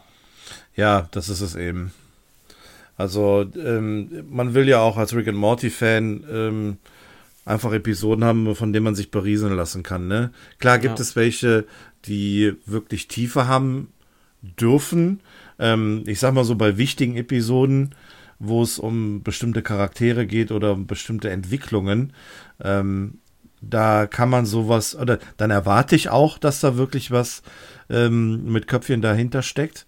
Aber ähm, ja, hier so eine Episode, genauso wie die, du hast sie gerade angesprochen, Storytelling-Episode, ist für zwischendurch dann echt einfach harte Kost und dann ist es so, ja, bisschen schade, ne? Ich äh, denke, dann hätte so eine, einfach nur nochmal so eine Folge Interdimensional Cable TV einfach gut getan. Aber ich glaube, das wollen die halt, die wird wahrscheinlich irgendwann nochmal kommen. Äh, wir haben ja noch ein paar Staffeln vor uns, die wird bestimmt nochmal kommen, aber sie wollen sie halt einfach auch nicht zu oft nutzen. Ja, die, die, die spielen immer mit den Erwartungen der Zuschauer. Die sind Ja. so gut angekommen, die Folgen, dass jetzt die Zuschauer noch eine erwarten. Hoffnungsvolle Erwartung und dann bringen sie sie nicht. Und dann, wenn die Zuschauer schon gar nicht mehr damit rechnen, dann kommen sie wieder damit, so weißt du? Ja, ja. Äh, das, äh, wer weiß ich, vielleicht sechste oder siebte Staffel kann man vielleicht noch mal eine Folge davon sehen. Aber äh, dann wahrscheinlich auch wieder in irgendeiner abgewandelten Form. Keine Ahnung. Also, nicht, Ja. dass sie einfach zu Hause sitzen und das gucken. Das zweite Mal war ja im Krankenhaus irgendwie, als Jerry da seinen Penis abmontiert bekommen haben sollte. Genau, Und ja. dann beim dritten Mal wird es dann auch irgendwie sowas in der Art sein. Ja, denke ich auch. Lass uns überraschen. Ja. Ähm, dann wollte ich ja noch mal auf den Florian Lanos zu sprechen kommen. Ja. Der war so nett und äh, hat mich vor einiger Zeit angeschrieben und meinte, dass er vor kürzerer Zeit die Staffel 4, die DVD-Box von Staffel 4 geschenkt bekommen hat. Er hatte sie aber schon und hatte sie doppelt. Und hat sie netterweise uns zur Verfügung gestellt, um sie äh, unter unseren Zuhörern zu verlosen. Und zwar unter denen, die äh, für die nächste Folge, die dritte Folge, alles abstimmen werden. Also ihre Bewertung abgeben werden, sowohl auf Twitter als auch auf Instagram. Ähm, hat jeder von euch äh, einmalig die Chance, eine Blu-ray, äh, nicht Blu-ray, eine DVD-Box für der vierten Staffel, ähm, netterweise von Florian donated, ähm, zu gewinnen. Also bewertet fleißig, dann habt ihr die Chance, äh, die zu bekommen. Außer der Florian natürlich, der wird ja rausgenommen aus der, aus der äh, Ziehung, aber ähm, der Florian bekommt trotzdem was Nettes äh, dafür. Ähm, ich habe da vor einiger Zeit auf einer Messe, als man noch zur Messe gehen konnte, so ein kleines Gadget äh, erstanden ist, also Plastikspielzeug. Das äh, schicke ich dir zu, Florian, als kleines Dankeschön. Ähm, ich will noch nicht verraten, was. Kleiner Tipp, es ist das Gadget, was in dieser Staffel noch nicht benutzt wurde. es macht Geräusche. äh, vielleicht freust du dich darüber. Weiß noch nicht, ob es zum Erscheinen der Folge schon bei dir angekommen ist. Ich habe es jetzt zum Zeitpunkt der Aufnahme noch nicht losgeschickt, aber ich werde es jetzt die nächsten Tage mal losschicken. Ja, vielen Dank. Ähm, der Florian hatte mich auch angeschrieben gehabt. Ich habe nur es echt versäumt, ihm zu antworten. Ähm, danke, dass ähm, du das zur Verfügung gestellt hast. Äh, mega coole Sache. Mhm. Und wir geben das natürlich sehr gerne weiter. Also, dann hier der Aufruf, wenn wir für die nächste Episode die Bewertungen über Twitter und Instagram raushauen, dann nehmt fleißig teil. Ähm, dann habt ihr die Chance zu gewinnen. Äh, und äh, ja, wir können euch dann was Gutes tun. Dank dem Florian. Und ja. Ja, dann war's das, glaube ich, ne? Sind wir schon durch. Ja, ich, äh, ich bin auch durch. Das war alles sehr verwirrend heute. Alter, zu viele Köder, ey. Ja. Ich träume heute Nacht von Ködern, ey. Und ja, Köder, die Köder umbringen. Und ich träume wahrscheinlich von Zitronenkuchen. Ich weiß gar nicht, ob ich den jetzt noch irgendwo herkriege. wahrscheinlich nicht. Tankstelle so fünf Minuten vor dicht machen, so ja. Zitronenkuchen. ja, wir haben jetzt gleich halb zehn. Also ich glaube, bis zehn Uhr hat noch ein, ein, ein Supermarkt in der Nähe auf. Also ja. wer weiß. Nein, heute nicht mehr. Das geht zu sehr auf die Hüfte. Ja, wenn er doch ohne Zitrone und ohne Gluten und ohne Zucker ist. Ja, dann kann ich auch einen Pappkarton essen. gut. Na gut. Alles klar. Äh, ich gucke gerade mal auf den Tacho, wir sind fast schon bei drei Stunden, also wird Zeit, dass wir hier mal die Segel streichen. Ähm, ich wusste, dass das keine Kurzanalyse wird, aber ja. naja. Die ganzen Bewertungen haben ja auch einen Teil dazu beigetragen, aber äh, vielen, vielen Dank nochmal für die rege Teilnahme und beim nächsten Mal lohnt sich die Teilnahme umso mehr. Also macht da fleißig mit. Äh, ich habe nichts mehr. Wollen wir uns verabschieden? Ja. Alles klar. Dann sage ich vielen, vielen Dank fürs Zuhören, für eure, äh, euer Feedback, eure Nachrichten und eure Bewertungen. Ähm, bleibt fleißig am Ball. Ähm, behaltet Twitter und Instagram im Auge. Und dann sage ich, ähm, hören wir uns ja beim nächsten Mal wieder. Also macht's gut. Bis dahin alles Gute. 幺五三招招。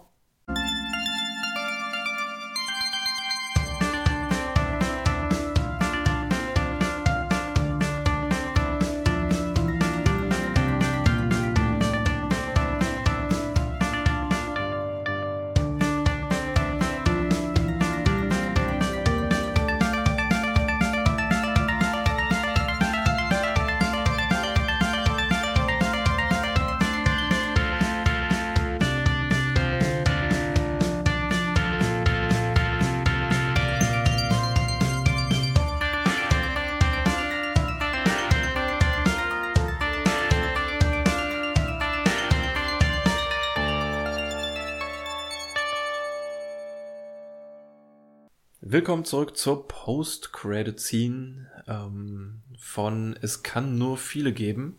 Von diesen vielen hat scheinbar einer überlebt, der, der alle anderen aus diesem ähm, Fluchttunnel hat töten lassen, nämlich Glockenspiel Jerry. Der Holz Jerry hat es mit seinem Lack rausgeschafft und ist jetzt in der Wildnis und schmiert sich mit diesem Lack ein Und man hat, er hat ja in der Folge gesagt, ähm, dieser Lack wäre der Schlüssel für den Pfad hinter dem Fluss oder irgendwie sowas in der Art. Und Das fand ich da schon ein bisschen unlogisch, ne? Weil die sind mit dem Raumschiff angekommen und in Holzjerry geht es einfach nur darum, den Fluss zu überqueren. Da war ein bisschen paradox.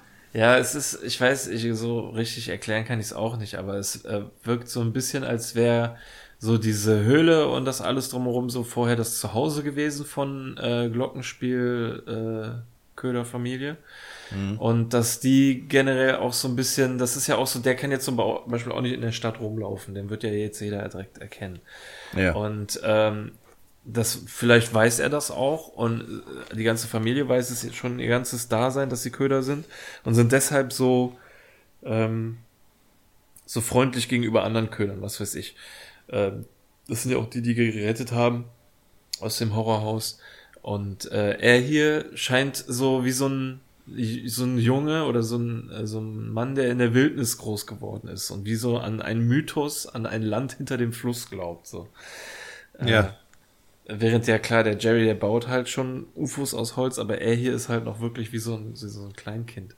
Und den Lack hat er dann jetzt scheinbar dafür gebraucht, um wasserfest zu werden oder halt sich, sich auf, äh, aufquillt oder was weiß ich. Ja, so als Schutzschicht, ne? So habe ich es auch verstanden. Ja. Und, und kann jetzt in den Fluss springen und sich treiben lassen. Äh, ich finde, das sieht auch so cool aus, weil er da seine Knie so umarmt und die Augen zu, wie so Meditation sich einfach treiben lässt. Und die Musik auch so schön einsetzt, ne? Ja. Die äh, in den Bewertungen schon angesprochene Musik von äh, Queen, Who Wants to Live Forever, ne?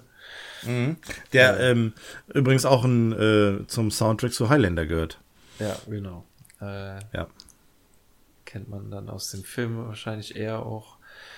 Und äh, er wird aber beobachtet beim Flussabwärtstreiben und zwar von Bibern, die natürlich scharf auf sein Holz sind. Das erkennt er, versucht ans Ufer zu schwimmen, schafft es aber nicht und wird äh, von den Bibern unter Wasser gerissen, wird wach und ist plötzlich Teil eines Biberdamms, äh, besonders komfortabel für kleine Biberbabys, weil sein Bauch ausgehöhlt ist, da ist die oberste Schicht weggeknabbert und äh, da liegt jetzt dann eine ganze Familie drinne.